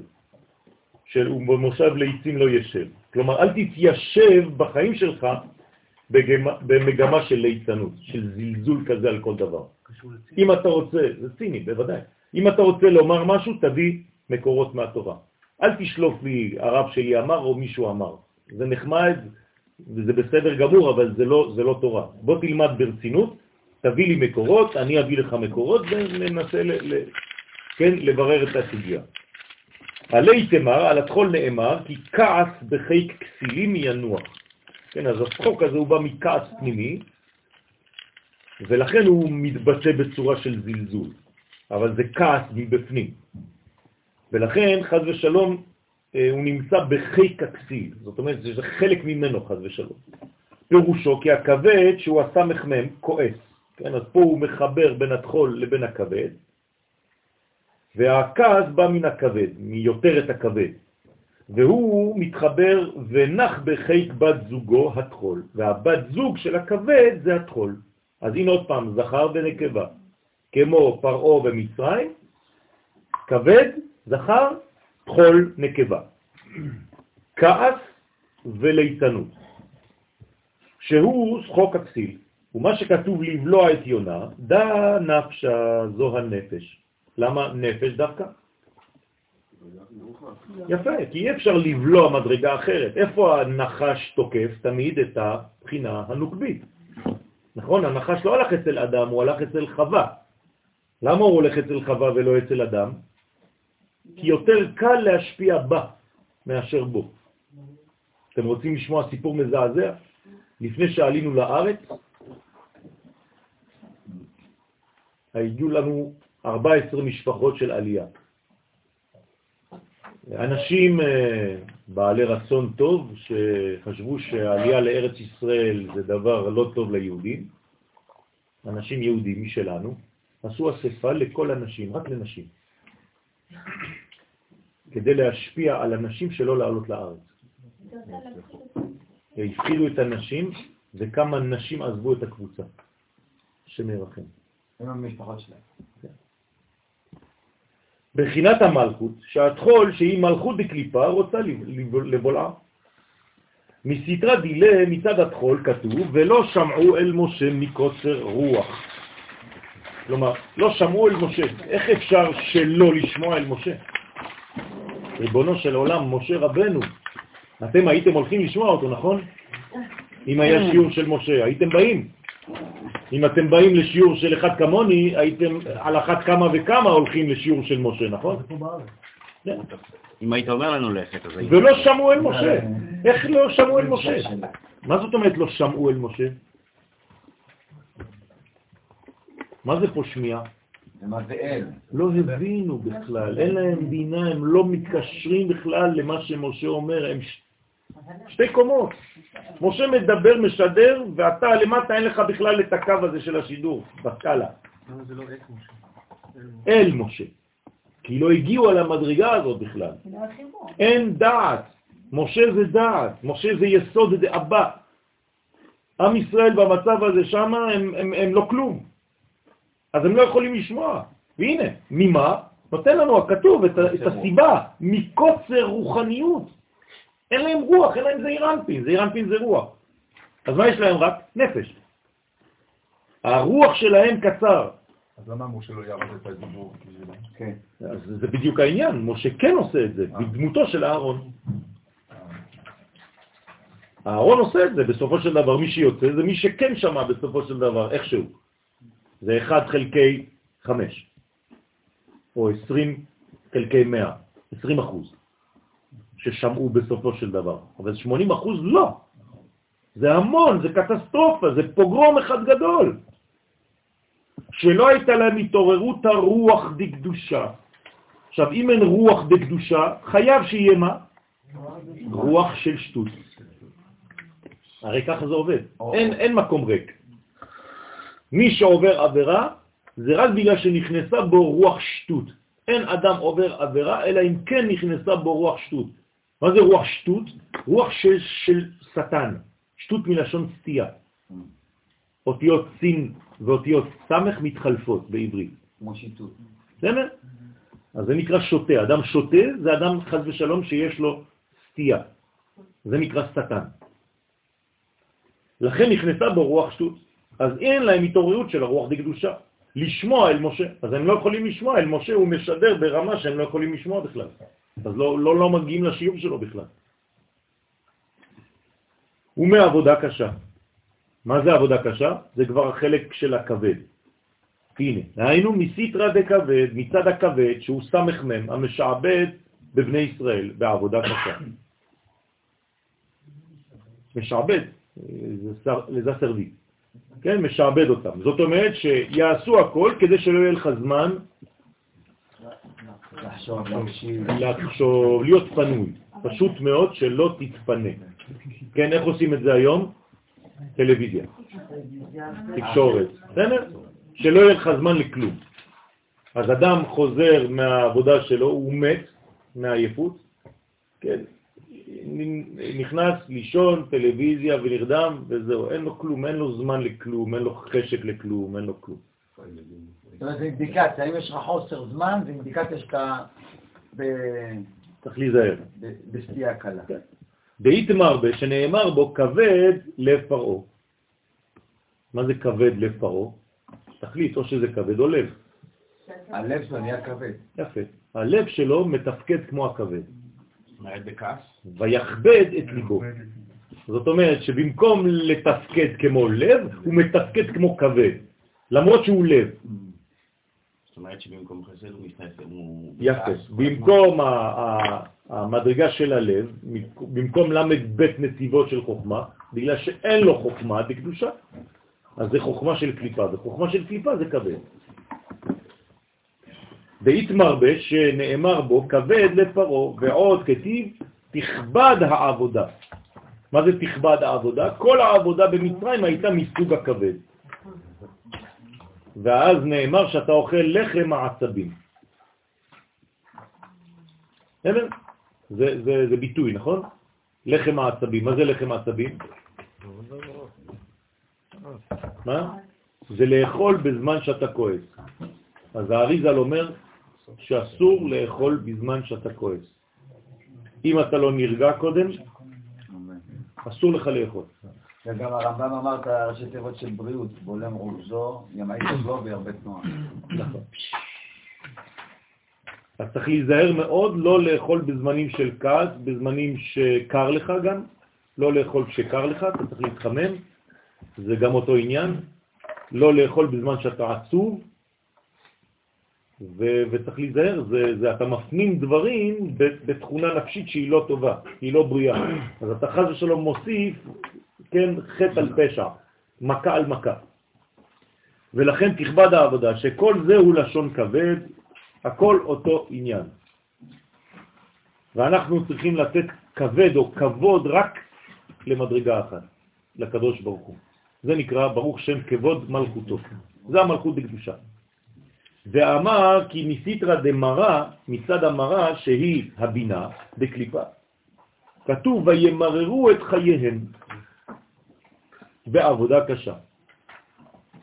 עכשיו, אנחנו מבינים שכשאנחנו גדלים בעולמנו, תמיד יש מדרגה כזאת שמופיעה לפני. הרי אתה לא יכול לצמוח, אתה לא יכול לגדול בלי משבר שקודם לו. לכן כל אישה יושבת על המשבר לפני הלידה. אז יש בעיה. אז מה צריך לעשות? צריך להבין שכל משבר שאתה עובר, אל תישאר בו, אלא הוא רק קרש קפיצה למדרגה החדשה. איך אתה לומד את זה? בסדר פסח. מה? סנדוויץ', כורך. מה זה כורך? מה יש בכורך? מרור ו... מרור ומצה. מרור ומצה. מה מסמל המרור? תוכן, אמצע. משבר. מה מסמל את המצה? חירות. אז איך אתה אוכל משבר וחירות ביחד? זה הסוד. זה נקרא קורא. בסדר? זאת אומרת, אתה צריך לאכול ביחד ולהבין, אתה מפנים, שכשיש לך משבר בחיים זה מלמד שעוד מעט יש חירות. אז אל תפחד. יש גם משבר אחר. בסדר? זה אומר שיש משבר אחר להתעלם? מה זה הכורך זה אומר ש... לא. לא, זאת אומרת שהגאולה שלנו עוברת דרך משבר, זה מה שזה אומר. אז תאכל את שניהם. בסדר? אז אה, צריך להבין את כל הסודות שם. וימררו את חייהם. אני מבין שהמשבר הוא, אני צריך לשמוח שהוא בא. נכון. כי מזה צומח. נכון, זה מה שאומר הרב חרל"פ. ב... ממש לרקוד, לשמוח. נכון, הרב חרל"פ בשיעור על פסח אומר שבתוך הגלות עצמה הייתה הגאולה. וזה לא ממנו, כן? כמובן הוא מביא ממקורות של הקבלה, שבתוך הגלות צריך לראות גאולה. אם אתה לא רואה גאולה בתוך הגלות, אתה תישאר בה. אבל אם אתה רואה אותה כקרש קפיצה לגאולה, אז אתה יודע שהגלות היא גלות. היינו בגלות, בסדר. אבל אתה צריך לדעת שזה רק אמצעי לצאת. במחלה יש את ההחלמה. נכון. אז וימררו את חייהם בעבודה קשה. רוצה לומר כי הבינה היא בחינת החיות, כן, של הקדושה, חיים בקדושה. ובסטרא אחרא מתהפך למרירות. הבנתם? זאת אומרת, וימררו את חייהם. מה זה עת? אמרנו? עם. עם. אז מה זה וימררו עם חייהם? כלומר, הם חיים, אבל מכניסים להם שם מרירות. אז איך אתה יכול לערבב? אז זה מה שאמרתי לכם, פורך. אז תלוי לאן אתה לוקח את זה, זה כמו קליפת נוגה, נכון? חציה טוב, חציה רע. להחיות המרירות. מה אתה עושה? או שאתה נותן למרירות ואתה מביא את הכל לחיים, אתה הופך את המר למתוק, כמו בישיבה דמטיבתא, או שאתה חז ושלום הופך את החיים למר. בין פסימי לאופטימי. בסדר? לא פסימי, פה. פסימי. הוא מפרש עוד, דג גדול, אי הוא ערב רב. מה זה דג גדול? הערב רב. כלומר, מתכונתו של פרעה. עכשיו, פרעה, מאיזה מדרגה הוא בספירות? לא, אבל מה הוא? איזה ספירה? דעת בקליפה. אז ערב רב, מה זה? דעת בקליפה. הבנתם? לכן משה מוציא את עמו. מי זה עמו? עמך. הקדוש ברוך הוא אומר לו עמך, העם שאתה, משה הוצאת. עוז, תתרכז בשיעור. אבל אתם... תתרכז בשיעור, זה מפריע לי. בבקשה. ולכן דג גדול יהיו ערב רב, דג גדול רומז על הערב רב. דאי הוא רב החובל, שהם תחת ממשלתו של סמך מם, הנקרא רב חובל. אז תלוי מי אתה לוקח לך כרב בעצם. או שאתה לוקח לעצמך רב חובל, או שאתה לוקח לעצמך רב בקדושה. כלומר, או שהרב שלך זה פרו, או שהרב שלך זה משה. כי מן חובל, מי נקרא חובל? אלא רב מכל מלאכי חבלה. איך קוראים לתקופה שהיא לפני משיח? חבלי משיח, נכון? במילה חבלי משיח יש חבלה, מחבלים. כלומר, התקופה שהיא לפני מלך המשיח תהיה תקופה שהעולם יהיה מלא בפיגועים, בחבלה. כל העולם יהיה טרוריזם אחד גדול. זו התקופה של לפני המשיח. זה נקרא חבלי משיח, ויש מרבותינו, תקשיבו טוב, שלא אומרים חבלי משיח, אלא מחבלי משיח, ככה כתובים. פלא פלאות.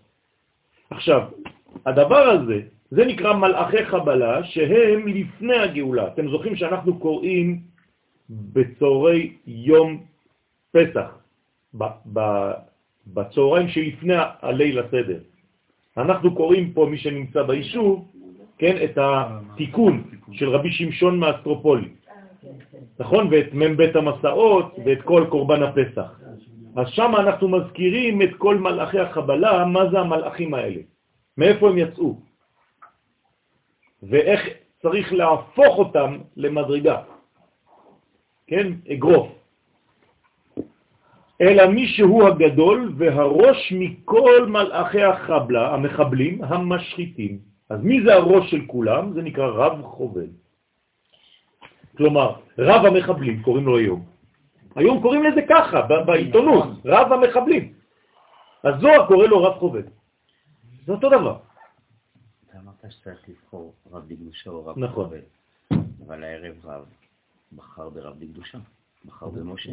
נכון, אבל הוא, הוא בחר משם, למה? כי הוא ראה שמשה יש לו חריזמה. הוא לא בחר בגלל שיש כיוון, יש אידאה וכו'. גם לפרעה יש כריזמה. נכון. לכן אני אומר יציאה, כאל. לכן אני אומר שזו יציאה טובה. יש אחד שהוא חזק, אז הם הולכים עם המנצח. היה לו כריזמה, אבל משה יותר חזק ממנו, אז הם הלכו עם החזק. אבל זה לא אידאל, הם לא הבינו את הרעיון שמסתתר זאת לא הייתה תשובה מאהבה, זאת הייתה תשובה מיראה. נכון, בוא נלך עם המנצח. מתייעדים, כמו בפורים, נכון? כי, כי גדול מרדכי היהודי בעיני, כן, כולם. כי, כי נפל פחד היהודים עליהם, נכון? אז זה לא, זה לא כאילו הבינו משהו, אלא מפוחדים. אז תגידו לי, בסדר, זה גם שלב של הגאולה, גם היום יהיה ככה.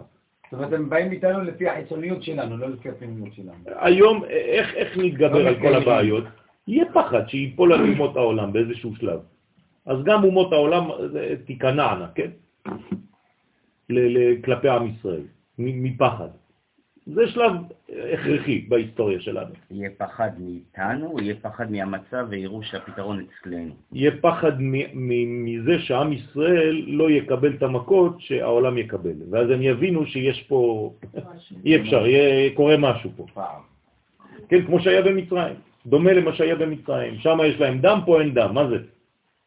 איך יכול להיות דבר כזה? איך יכול להיות ש-200 פיגועים מתוכננים כל יום, ואולי יוצא אחד בשבוע, חז ושלום. הם משתגעים מזה, אתה לא יודע אפילו מה שהם יודעים. רבותיי, אנחנו לא יודעים מה יש מתחת לשטח. אם הייתם פה עכשיו יודעים, הייתם מתאבדים מדיכאון. יש אלף פיגועים שמתוכננים, מתוכם אולי יוצא חצי אחד. זה פשוט ניסים ונפלאות, אנחנו לא רואים את זה, לא מבינים את זה. מי שקצת עובד מתחת לפני השטח בעניינים של מודיעין וכל דברים כאלה, הוא פשוט, או שהוא נופל לדיכאון, או שהוא אומר, איך אפשר על זה? איך? הכל, זה אותו דבר, זה תמיד אותו מנגנון, תמיד אותו מנגנון. כן, בדיוק. והוא הסמך מהם, ועוד יהיו חובל. גם הגוף שלנו אותו דבר, לא ללכת רחוק. אתם יודעים כמה אפשרויות של מחלה יש כל יום? ורוב הזמן אנחנו בריאים. ברוך השם, זה, זה פלא. זה פלא. אם היינו רואים כמה חיידקים אנחנו בולעים כל, כל רגע, לא היינו נושמים בכלל. בכלל זה הפוך, אתה מחזק את המערכת חיסונית. זה מה שעשה, בגלל שיש לנו כוח להפוך אותם. ככל שאתה עם חיידקים אתה מחזק יותר. אז, אז זה, זה פשוט מחשל אותנו. כן? זה מחשל אותנו.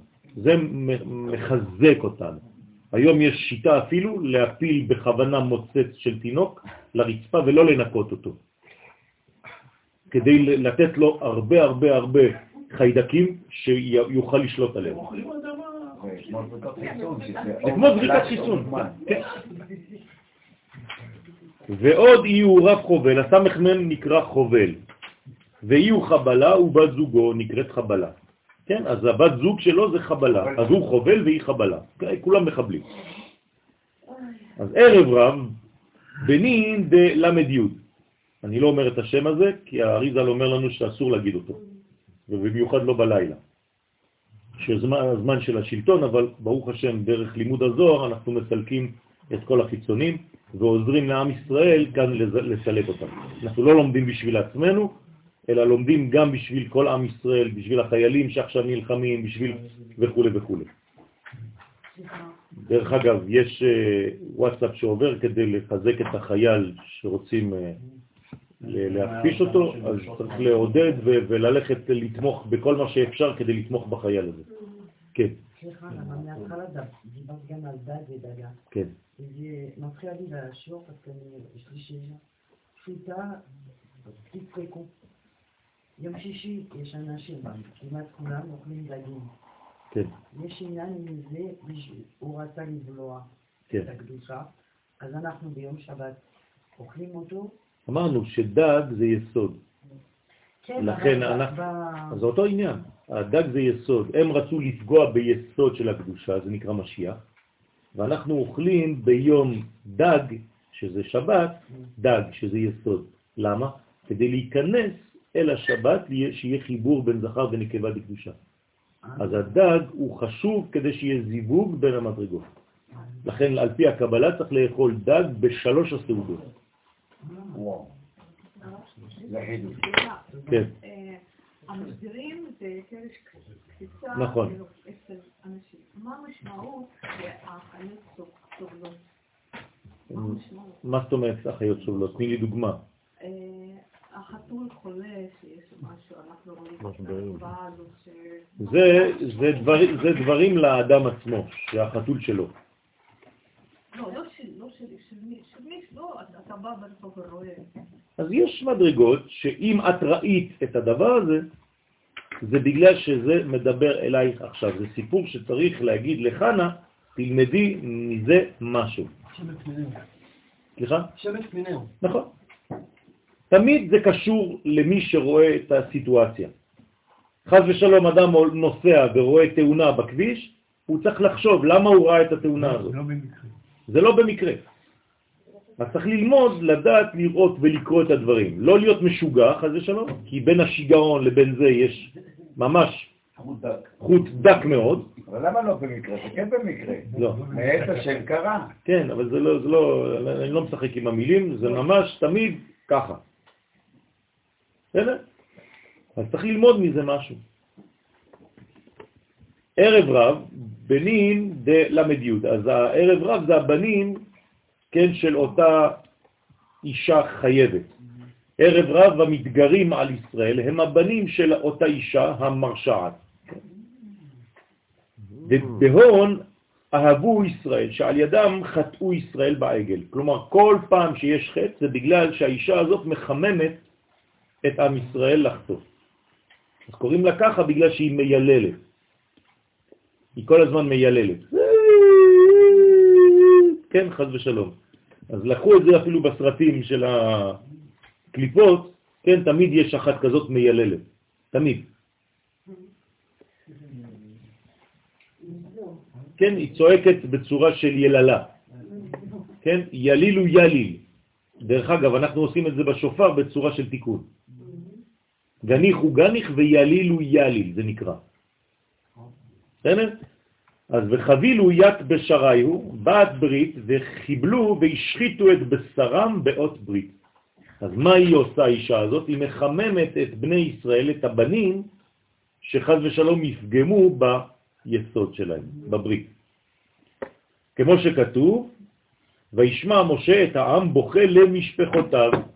למה הם בכו? לדעתכם, אל תסתכלו בטקסט. יפה מאוד. כי אמרו להם לא ללכת יותר עם אישה אחרת. אז הם אמרו, לא, אי אפשר, זה הכי קשה. אנחנו רוצים, כן, עכשיו אומרים לנו אסור עריות בפרסיה. אז מה נעשה? כלומר, הם בוכים על הסיטואציה שהם לא יכולים להתנהל עם הדבר הזה כמו צעצוע. ואמרו חז"ל בספרי על עסקי משפחות, דהיינו על העריות שנאסרו להם. כלומר, כולם בחרו בגלל שהיה איסור של עריות, והם אמרו, עזבו אותנו, תנו לנו לפחות, זה החלק הכי כיף בחיים. מה אתם סוגרים לנו את זה? וזה היה, היה, היה על ידי הספסוף שבקרבו שהיה ערב רב. מי בכה בזה? מי עורר את כל הבלגן על זה? הערב רב. מאיפה? מאותה אישה. עכשיו, האישה הזאת, יש לה, הזוהר אפילו מתאר אותה. הוא אומר שהיא כולה אדומה, כן? עם שיער אדום, והכל אדום אצלה, ציפורניים אדומות, והכל אדום והיא מושכת מאוד. וכל הגברים שנופלים במקרה לילה או בכל מיני דברים של זרע לבטלה, זה שם. אינון, כן, רב עלילו בגלותה, והערב רב נעשו ראשים על ישראל בגלות. כלומר, מי שולט בגלות? אותו ערב רב, אותם כוחות. מחמד ששמעו להם ואינון דגה לישראל, והם מביאים דאגות לישראל. תשימו לב, עכשיו הוא הופך את הדגה לדאגה. לכן בקבלה לא אוכלים דגים בראש השנה. לפי המקובלים לא אוכלים ראש של דג, אלא ראש של כבש, שלא יהיה דאגה. ככה אומרים המקובלים. זה לא דבש, אלא סוכר, אותו דבר, כדי שלא תהיה מידת הדין. והם מביאים דאגות לישראל בצער שמצרים להם, ובגינדה אמרו, ובשביל זה אמרו לישראל, זכרנו את הדגה שהוא לשון דאגה. כלומר, זכרנו את, את הדגה, אבל שם זה בעצם היה דאגה, רק שהם שוכחים את זה. אתם יודעים שבתכונה הנפשית, האנשים זוכרים רק את הטוב. ככה אנחנו בנויים. אנחנו אף פעם לא זוכרים את הרע שהיה לנו במצב כלשהו. למשל, אדם היה לו טראומה, לאט לאט לאט לאט הוא זוכר רק את הטוב, את הטוב, את הטוב יותר, והכל הפך להיות, וואי, יחסה, איזה כיף זה היה. וכשהיית שם, רק היית בוכה כל הזמן. מעניין איך המוח שלנו פועל. מזל שהוא פועל ככה, כי אם לא היינו מתאבדים.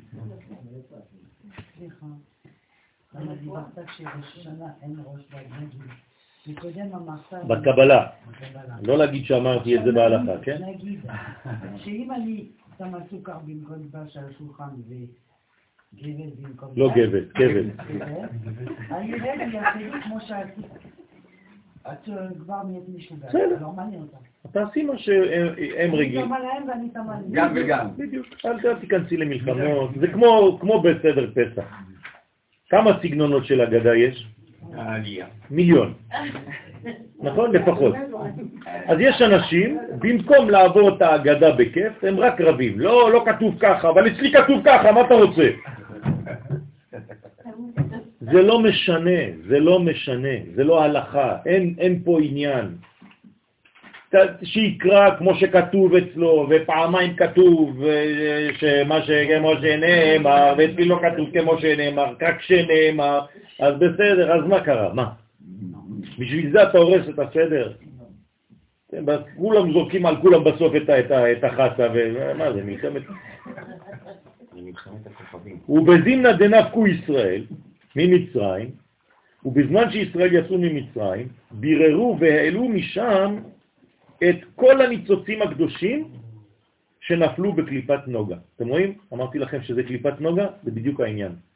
כי בעצם כל מה שאנחנו עושים בעולם שלנו זה קליפת נוגה. זה, שם אנחנו פועלים. זה חצי חצי. זה עץ הדעת טוב ורע. ובשביל מה ירדנו למצרים? בגלל עץ הדעת שהאדם הראשון אכל. לכן הנשמות שיצאו ממנו נכנסו למצרים, והם יצאו ממצרים, ועכשיו איפה הם? אנחנו. הדור שלנו זה כל האנשים שיצאו ממצרים. אנחנו הנשמות של אותם אנשים. אנחנו בעצם היום הנשמות של כל הגלגולים שהיו, כל ההיסטוריה של עם ישראל. אנחנו חותמים את ההיסטוריה עכשיו. לכן אנחנו מלאים, מלאים, מלאים באינפורמציה, כי יש לנו הרבה גלגולים בנפש. לכן הכל מבולבל, כי היינו כבר לפחות 200 גלגולים כל אחד. זה המון המון המון אינפורמציה יש לנו. אז מי שמחזיק בקדושה בדור הזה, צריך לנשק אותו. כי זה לא פשוט בכלל. מה? זה משהו אחר, זה רק ילדים קטנים. הילדים הקטנים זה נשמות חדשות. יש, לא כולם, כן, אבל יש ממלחמת ששת הימים. כן. יכול לעזור להסביר לי מה זה? מה זה קליפת נוגה? יש ארבע קליפות. שלוש מהן טמאות לגמרי, אין לנו מה לעשות איתן. העבודה שלנו זה להוציא אותן מהסיפור, להתרחק. ויש לנו קליפה רביעית שנקראת ונוגה לא סביב. נוגה לא סביב זה מפסוק מיחזקאל, כל הקליפות. אש מתלקחת, רוח שערה, ענן כבד. והרביעית נקראת קליפת נוגה, זה נוגה זה אור. אז אומרים חכמי הסוד שקליפת נוגה היא בעצם, אם אתה מסתכל עליה, חצי שלה זה רע, חצי שלה זה טוב. כלומר, מה זה? עץ הדעת, טוב ורע. היא הכי, הכי קרובה לקדושה. היא הכי קרובה לקדושה, יש בה טוב ויש בה רע. עכשיו, מה אתה צריך לעשות בה? בירורים. אז כל מה שאתה עושה בחיים שלך, עכשיו החלטת לבוא לשיעור בלילה, נכון? אז עבדת על קליפת נוגה. חלק אמר לך, אל תבוא היום, וחלק אמר לך, תבוא, ואתה מה עשית? הגברת את הקדושה על החלק של החושך, ואמרת, אני בא. אז מה עשתה עכשיו הקליפה? הפכה להיות לקדושה. אז עכשיו כל הקליפה הזאת הפכה להיות אור. הבנת? אם היית מחליט לא לבוא, אז החלק הטוב היה נשאר בחושך. זה בדיוק, אז כל אחד מושך לזה, אז כל רגע בחיים שלך אתה שם, כל רגע בחיים שלך אתה שם. צריך להבין שכל מה שאנחנו עושים זה שם, זה בדבר הזה. כל הזמן זה מלחמה של בירור בקליפה הזאת.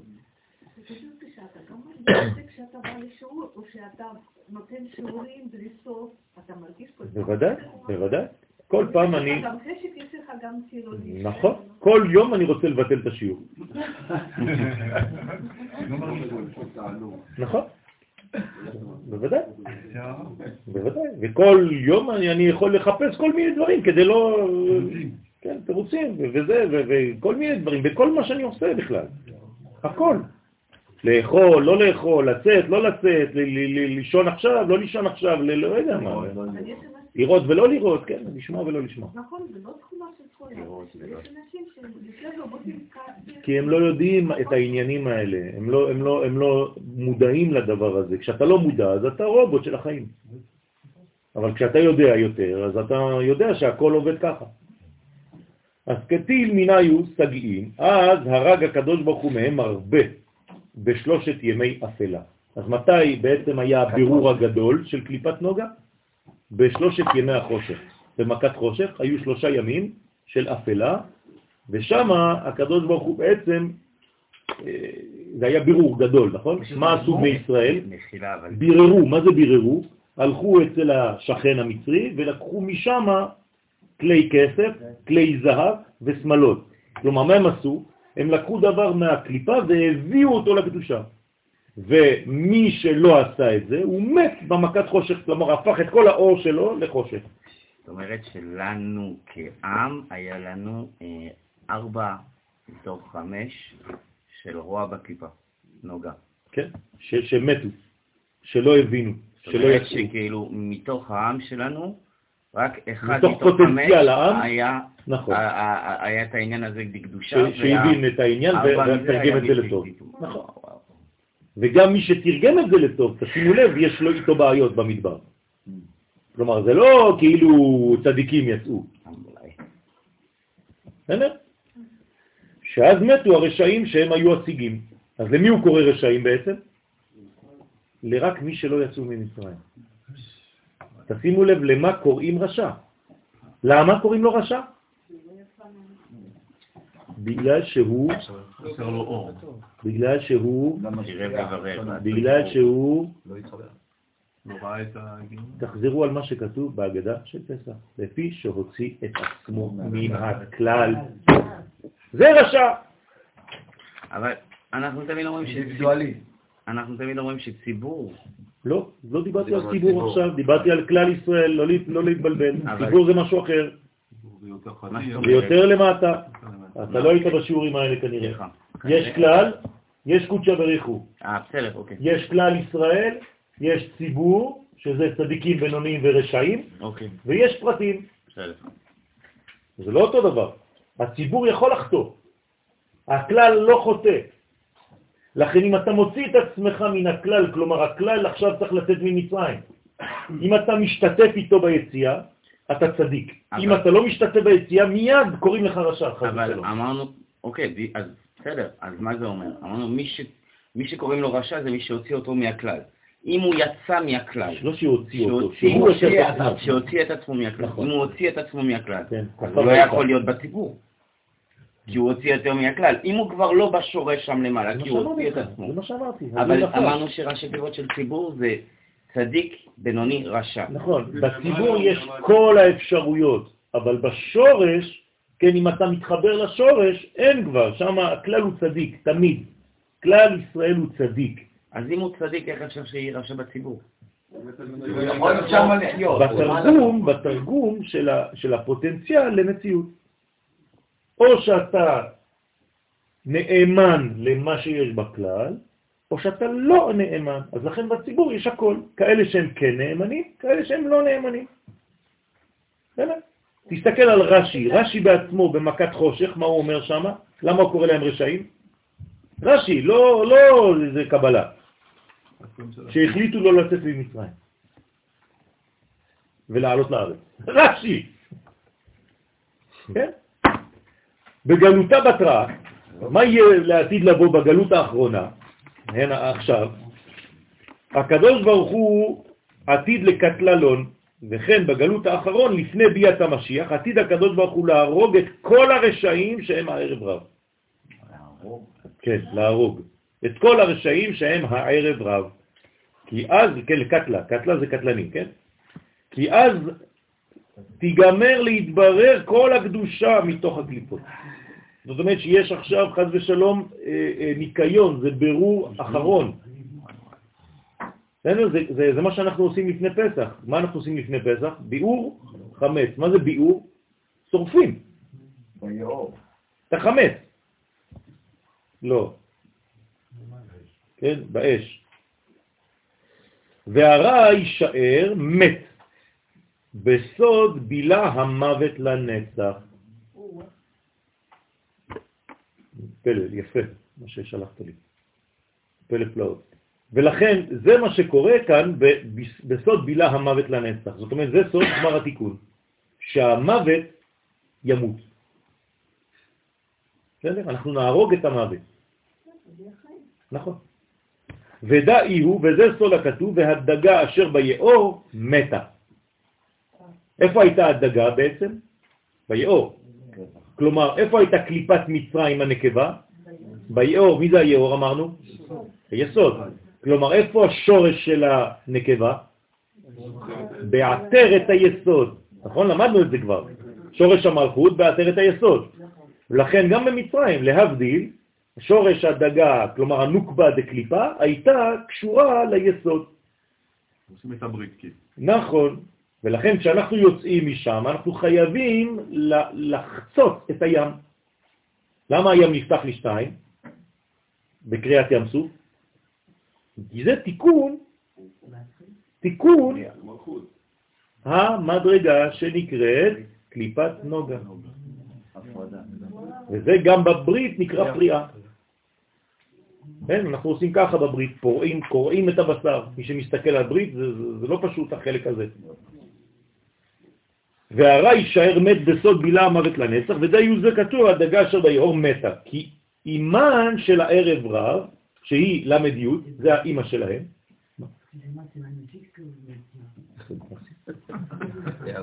אז אה, הערב רב שהיא הלמד י', המרשעת, נקראת דגה. אז זה האימא שלהם. האימא של הקליפה נקראת דגה. בעברית מודרנית, דגה זה פשוט ביטוי למה שיש בים.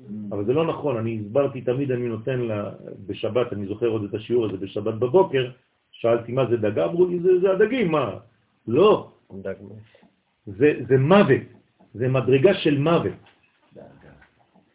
בסדר? זה קליפה חזקה מאוד, זה דגה. כל פעם שאתם שומעים דגה, כן, אל תגידו למוכר דגים שלכם, יש לכם דגה, חז ושלום. תקנו דגים, לא דגה. הוא בא לרמוז, כן, שגם היא מתה ומתבטלה, מתבטלת. מה שכתוב, ויבאש היאור, מה זה ויבאש? הסריח, נכון? כן? זאת אומרת שיש מדרגה של מים מקולקלים כבר. כשהמים לא זזים, אז אה, מתחילים לפרוח שם כל מיני חיידקים וכל מיני, חז ושלום, אה, בקטריות למיניהן. אז אותו דבר זה נקרא ויבאש היאור, מפרש דא אורייתא. תשימו לב מה. דהיינו התורה הנקראת יאור מלשון אור. ואיתמר מה שנאמר ותורה אור. אז מה זאת אומרת שהתורה התייבשה? זה מה שהוא אומר בזוהר. ויבאש היאור. הרי היאור זה יסוד, נכון? יסוד. לאו דווקא יסוד של הקליפה. יאור זה יסוד. עכשיו, האורה נקראת אורייתא. זה אור, נכון? איפה נמצאת התורה? איפה נמצאת התורה? באיזו ספירה נמצאת התורה?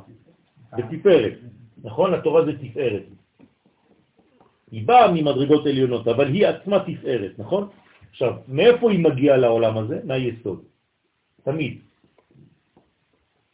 אם אין יסוד, אי אפשר לקבל את התורה מהתפארת. לכן באיזה יום קיבלנו את התורה? שבת. נכון? אבל זה היה יום השישי בסיוון.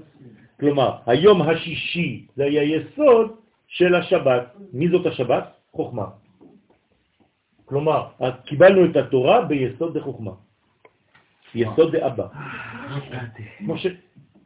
בסדר? לכן, למה כתוב עכשיו שהתורה יבשה? אנחנו לומדים זוהר, נכון? עכשיו, כתוב פה שהיאור בתורה אור רוצה לומר כי התורה סרחת לגביו. התורה התחילה להיות עם ריח מגעיל, ריח מסריח. איך? למה? בעיני הערב רב, תלוי מי מסתכל עליה. זאת אומרת שיש אנשים שהתורה מבחינתם זה סירחון, כן? היא לא, לא, לא נגישה, וזה עוד יותר מרחיק, זה פוחדים ממנה עד כדי גועל, ויש אנשים שהתורה היא דווקא רצון להתקרב אליה, והריח שלה זה ריח של גן עדן. כן, זכה נעשית לו סם חיים, לא זכה נעשית לו סם המוות. מה? תלוי איך הגישה של האדם, לא איזה תורה. התורה היא לא זזה.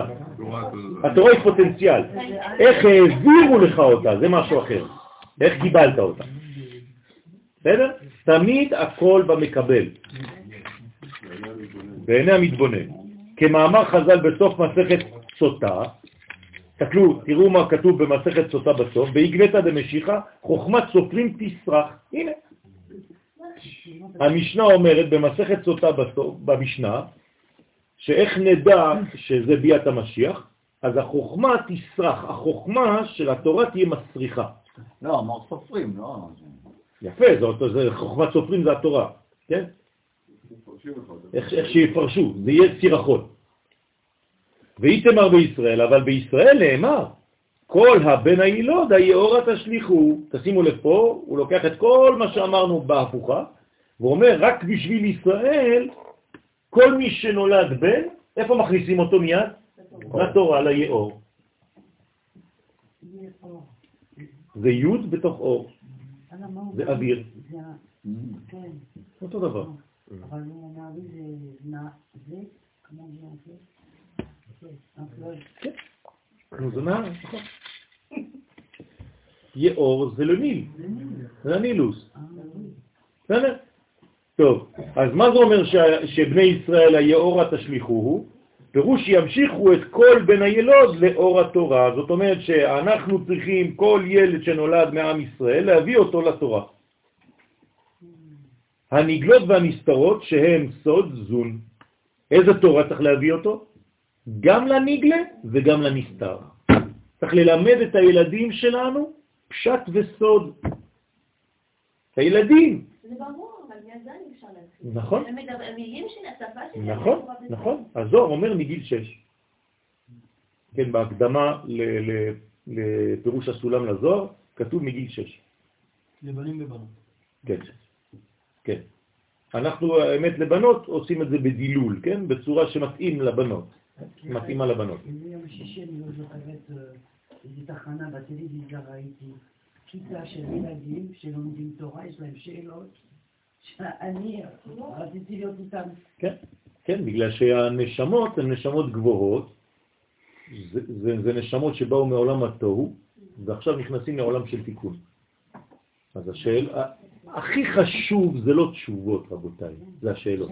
תבואי לפה. לכן בליל הסדר, הכי חשוב זה מה משתנה.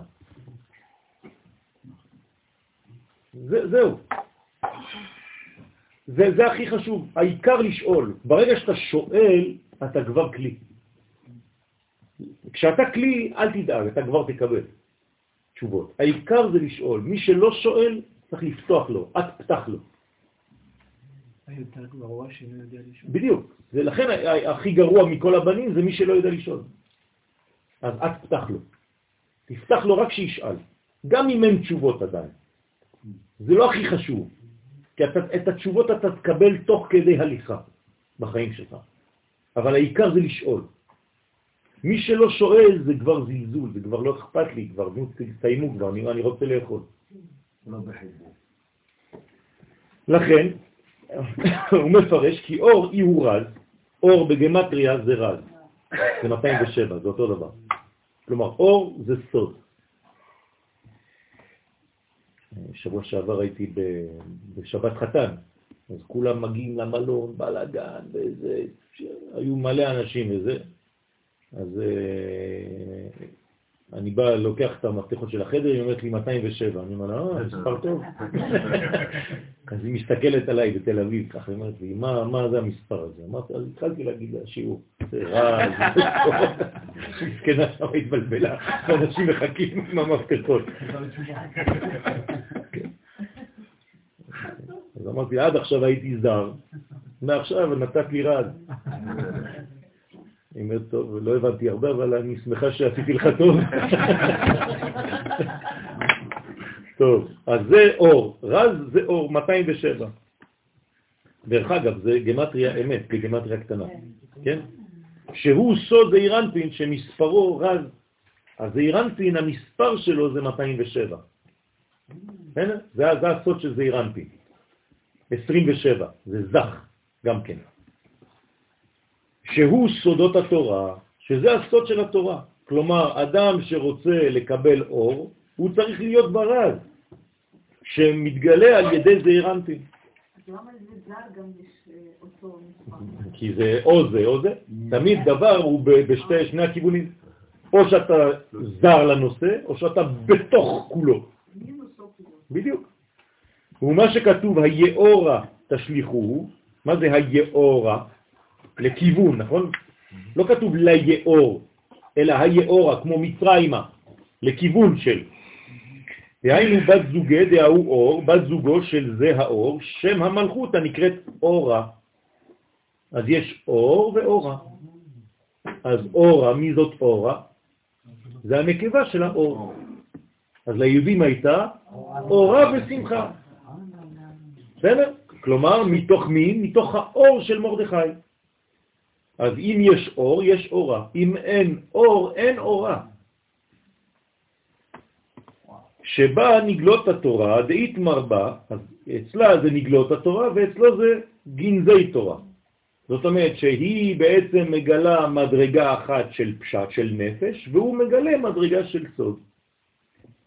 שנאמר בה, ולכל בני ישראל היה אור במושבותם. מה זאת אומרת של כל בני ישראל היה אור? שכל בני ישראל שהיו במצרים, במכת חושך, הם ראו את הסודות. מתי אפשר לראות סוד? בחושך. למה דווקא בחושך רואים סוד? כי זה נוצץ. אם זה בתוך החושך, כל דבר קטן אתה רואה אותו. כל נקודה קטנה על אופק שחור, היא נגלית כמו קטן. נכון? כמו בדיקת חמץ. למה אתה בודק לאור הנר? אתם מבינים עכשיו מה זה לבדוק לאור הנר? לפי הסוד. בדיקת חמץ זה לאור הנר. היית צריך להגיד, אנחנו בודקים את החמץ, מה אכפת לי לאור הנר? בטח שזה לאור הנר. לא, אני בודק את החמץ לפי הסוד. כלומר, אם אני לא לומד סוד, אני לא יכול לראות איפה הדברים הרעים בחיים. זה מה שזה אומר. לא החמץ שנשאר בבית, ש- שאף פעם לא נשאר. פעם מצאתם חמץ? כמעט אף פעם. אולי פעם בחיים שלכם. זה כל כך נקי שאפשר אה, כבר למסכן, אחרון החיידקים כבר אמר תצילו אותי, אני האחרון של הדור.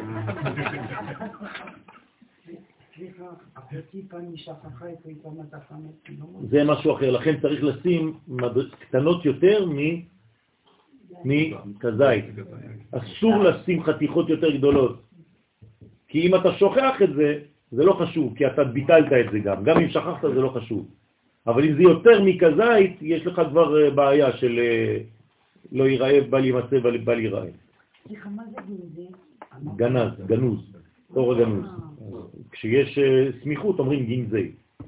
גנזי מרומים, כן? לא, שם זה... אי אפשר לקרוא לגנזי אם זה גנזי לבד. יפה, בגלל שיש סמיכות. הבנת? אבל אם הייתי אומר את זה בפשטות, זה הגנזים של המלך. אז קוראים לזה גנזי המלך. או בית גנזי. אוקיי? אז היה אור במושבותם. אז מה זה שהתמר לכל בני ישראל היה אור? היה אור, היה זרז, היה סוד.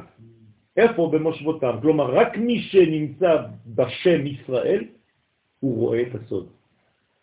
אנחנו הסוד של העולם.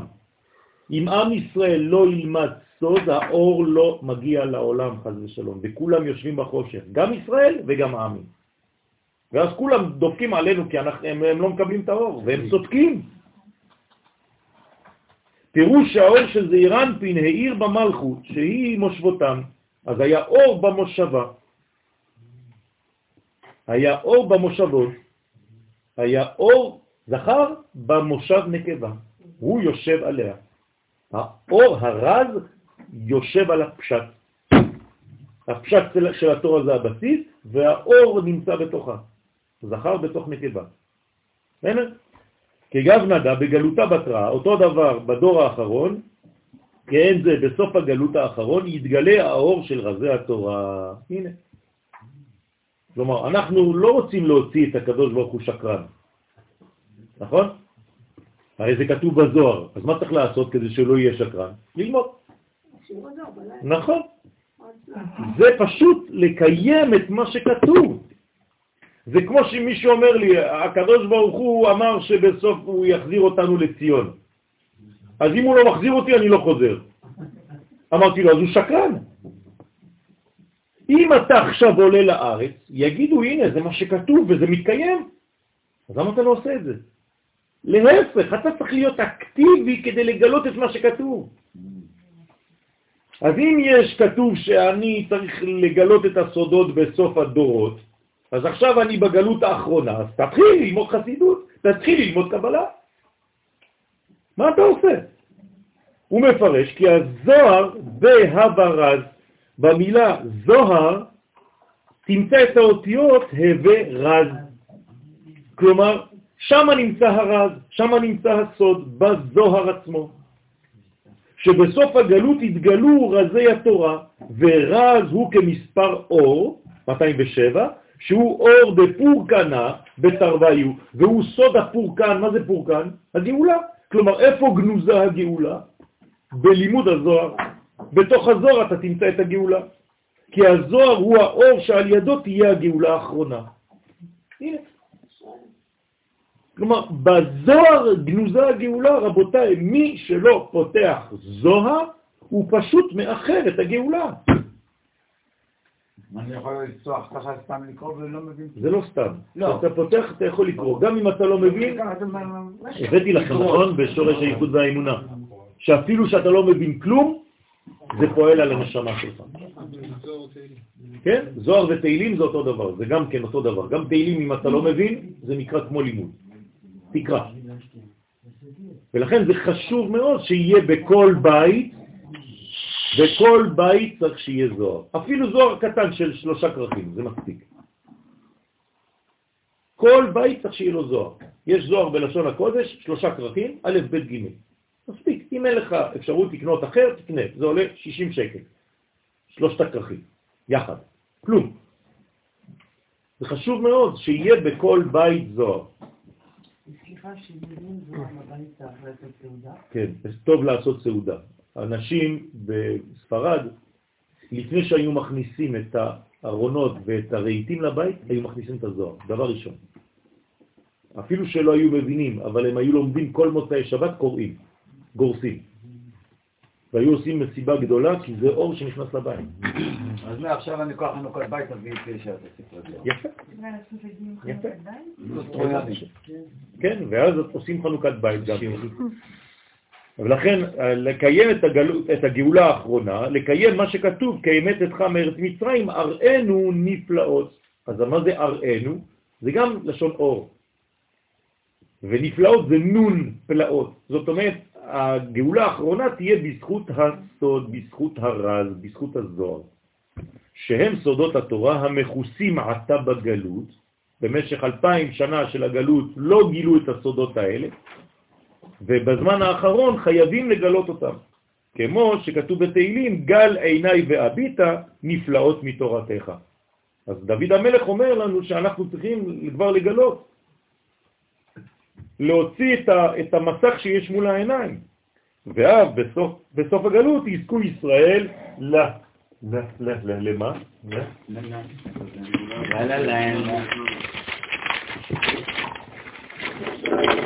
לגלות את סודות התורה.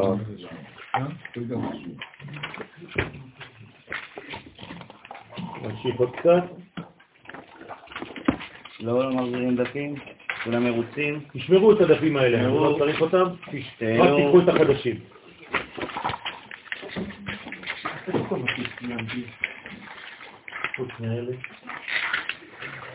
אוי אוי אוי אוי, תן לי אחד מהנאמן. זה לא ישן. די, זה לא ישן. למה אתה קורא לזה ישן? ראול, אתה קשקשת על זה. צילמתי כבר עשרה דפים, הכל נעלם. למה אנחנו לא לומדים אותיות? אנחנו היום לא לומדים אותיות. למה למה? נכון, כי היו גם היפורים, היו כל מיני דברים שלמדנו שיעורים מיוחדים מחוץ למערכת, ואנחנו נחזור כנראה לאותיות רק אחרי פסח. כן? בעזרת השם. אז לכן נגלות את סודות התורה, ועל ידי זה יגאלו. כלומר, מבטיחים לנו, הזוהר מבטיח לנו, שעל ידי זה, על ידי זה, על ידי הזוהר, נגאל. ודאי הוא, וזה שרומז מה שכתוב, כל הבן הילוד, כן, הילוד היאורה תשליחו, כל מי שהוא מבחינת בן, עוסקים בפנימיות אור התורה. כלומר, איך נקראים בעצם אנשי הקבלה? בנים. אתם זוכרים מה אמרתי לכם פעם? כתוב אפרוחים, ביצים, נכון? ואחרי זה, שלח תשלח את הבנים. בסדר? אז הבנים זה העניין של, של, של לומדי הקבלה. קבלה נקראים בנים. וכל הבת תחיון, וגם מי שאינו מבחינת בן, היינו מפני שאינו יכול לחפש או לטפס בגנזי אביו, המלך, בסודות התורה, לכן הוא נקרא בת, אז הבנים זה אלה שלומדים זוהר, הבנות זה מי שלא מסוגל ללמוד, היינו אילן ומשתדלים באורייתא בעל פה, אלו הם העוסקים רק בתורה שבעל פה, והיא חיותם. אז היא החיות שלהם. אז צריך לה, כן, כל הבן הילוד האהורה תשליחו, אם אתה מבחינת בן, אתה צריך לראות את שורש הנשמה שלך. יש אנשים שלא בנויים לזה, ויש אנשים שכן בנויים לזה. את מי שבנוי לזה צריך מיד להכניס אותו ליאור. ומה שכתוב, הבנים תחיון, זה אומר, הבנים מחיים את הבנות? וכל הבת תחיון. זאת אומרת, לאו דווקא, אלא על ידי הלימוד שלהם, של הבנות, כלומר של הבחינה של הפשט אפילו, שם הם ימצאו את המנה שהם צריכים לחיים שלהם. סליחה, אפשר לחשוב להגיד שהתורה של פשט זה פרטי, זה? הרבה, כן, זה כללי, כן, בוודאי, בוודאי, בוודאי שאנחנו אומרים את זה, אה? בוודאי, תמיד תורת הפשט זה תורת הפרט. זה, זה הולך יחד. לכן זה מה אני צריך לעשות כבן אדם, זה חשוב מאוד. כן? אז צריך להיות כמובן כמה שיותר בקיא בכל המקצועות. זה לא שאתה רק הופך להיות לומד סוד ואתה לא יודע שום דבר בשום תחום אחר.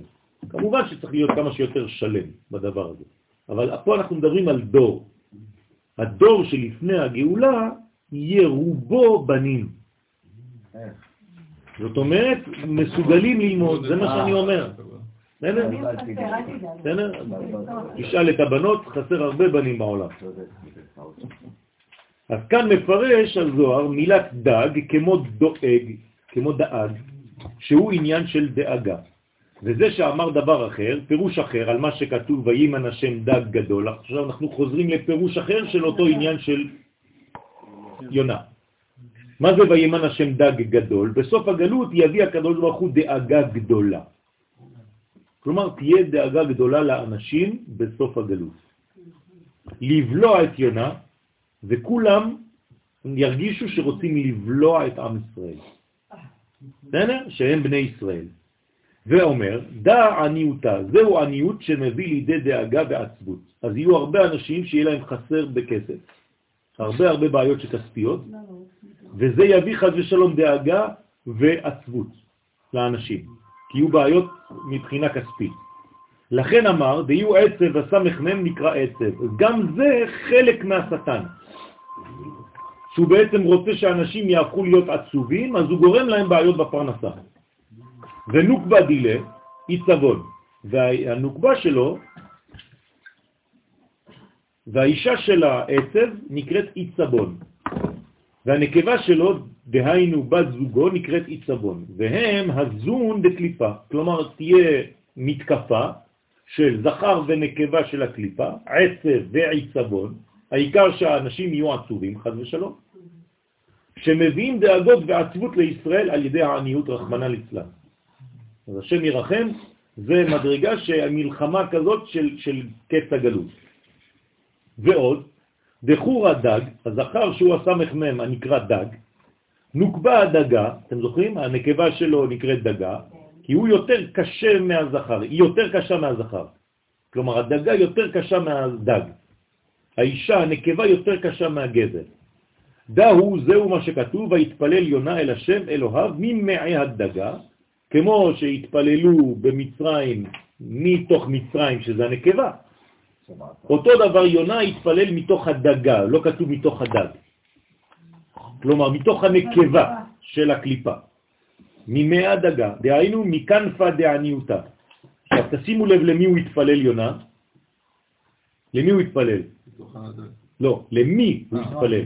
שם אלוהיו. להשם אלוהיו, לא לשם. הבנתם? מה זה אומר שהוא מתפלל לשם אלוהיו? שהוא הבין את מה שהוא עשה. מה הוא עשה? הוא רצה לברוח, נכון? אם הוא בורח מארץ ישראל, זה מה שהוא עשה, הוא ברח מארץ ישראל. אין לו אלוהים. אז אין לו אלוהים. כתוב, כל מי שגר בחוץ לארץ דומה כמי שאין לו אלוה. אז מה נשאר לו? רק י' כו' עכשיו, כשהוא עושה תשובה, הוא מתפלל, מה הוא מתפלל למי? לי' כו' אלוהים. כי הוא מכוון לחזור לארץ ישראל. לחזור לנבואה. למה הוא עשה את זה? כדי לא להיות נביא, כי מי שיוצא לחוץ לארץ מפסיק את הנבואה. אז פה הוא חייב לחזור לארץ ישראל כדי לחזור לנבואה.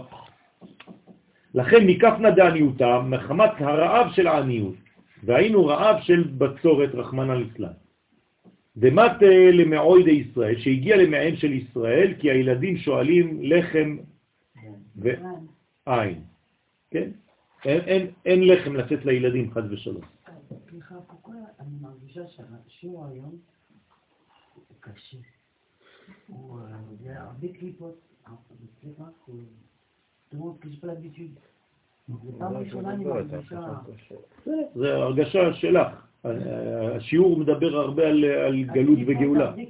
כן, כי, זה, כי זה, זה מה שצריך לעשות. אנחנו עכשיו נמצאים גם, זה יוצא לנו ממש קשור לפסח, שמי שלא מבין את זה לפני הפסח, הוא לא יכול להיגאל. פסח זה לא סתם יושבים בשולחן ושמחים. צריך להבין, זה רציני. אם אתה לא עושה עבודה נגד כל הדברים האלה, ואתה לא יוצא משתחרר מהקליפות, אז אי אפשר. אז פה צריך להבין, איך אומר הגאון מווילנה, או והמהר"ל, מי שלא מבין גלות, הוא לא יכול להבין גאולה. אז לכן חייבים ללמוד את זה. וההוא זימנה באותו הזמן, כשיגיעו ישראל לזמן כזה, אז כשיגיע זמן כזה, אז ויומר השם לדג ויכה את יונה. עכשיו. אז מה קורה עכשיו? תשימו לב, מי, מי מקיא? הדג, לא הדגה. מעניין.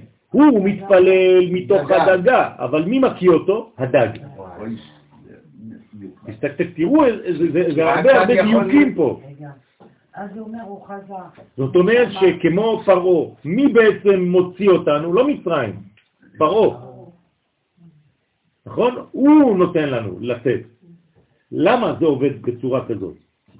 רוצה לומר שאז יצאו ישראל מן הגלות, אבל מצד הזכר, כלומר זה אומר שהם כבר עלו מדרגה של מהנקבה, נמצאו בזכר שהוא יותר רך, ולאט לאט יוצאים. אי אפשר לצאת מהנקבה של המקום. כמו שאמרת קודם, שחוזרים לנקודה, אבל בגדושה. נכון. כי בדוחק דאגה דלהון דואגים מן עניותה, בדוחק הדאגות של ישראל שדואגים מחמת גודל העניות. לכן מה אנחנו אוכלים בפסח? לחם? עוני. זה אותו דבר. כלומר, לחם מצד אחד שעונים עליו דברים הרבה, אבל מצד אחד לחם של עניות. של להזכיר לנו שהיינו עניים בדעת. לכן מה התיקון של המצה? מה מכוונים המקובלים שאוכלים את המצה? חוכמה, לא בינה, יין זה בינה, חוכמה. אז כל פעם שאנחנו לא עושים את המצה, אנחנו בעצם מכוונים על החוכמה. וכל פעם שאנחנו שותים יין, מכוונים על הבינה. סליחה? מגיע להכרה של ישראל והשם אלוהיו, זה כבר נכון, נכון, בדיוק. עצם ההכרה. בדיוק, עצם ההכרה זה כבר יציאה, זה כבר עלייה, זה כבר קדושה. נכון. אז מדוחק האפקוד, מנגלותה, מכוח הדוחק זה יושלם ותתמלא השאה של שרות ישראל. כלומר, אחרי זה זה נקרא כי מלא שעתן, זאת אומרת, קדושה. אי אפשר יותר רע. מאשר יש. זהו.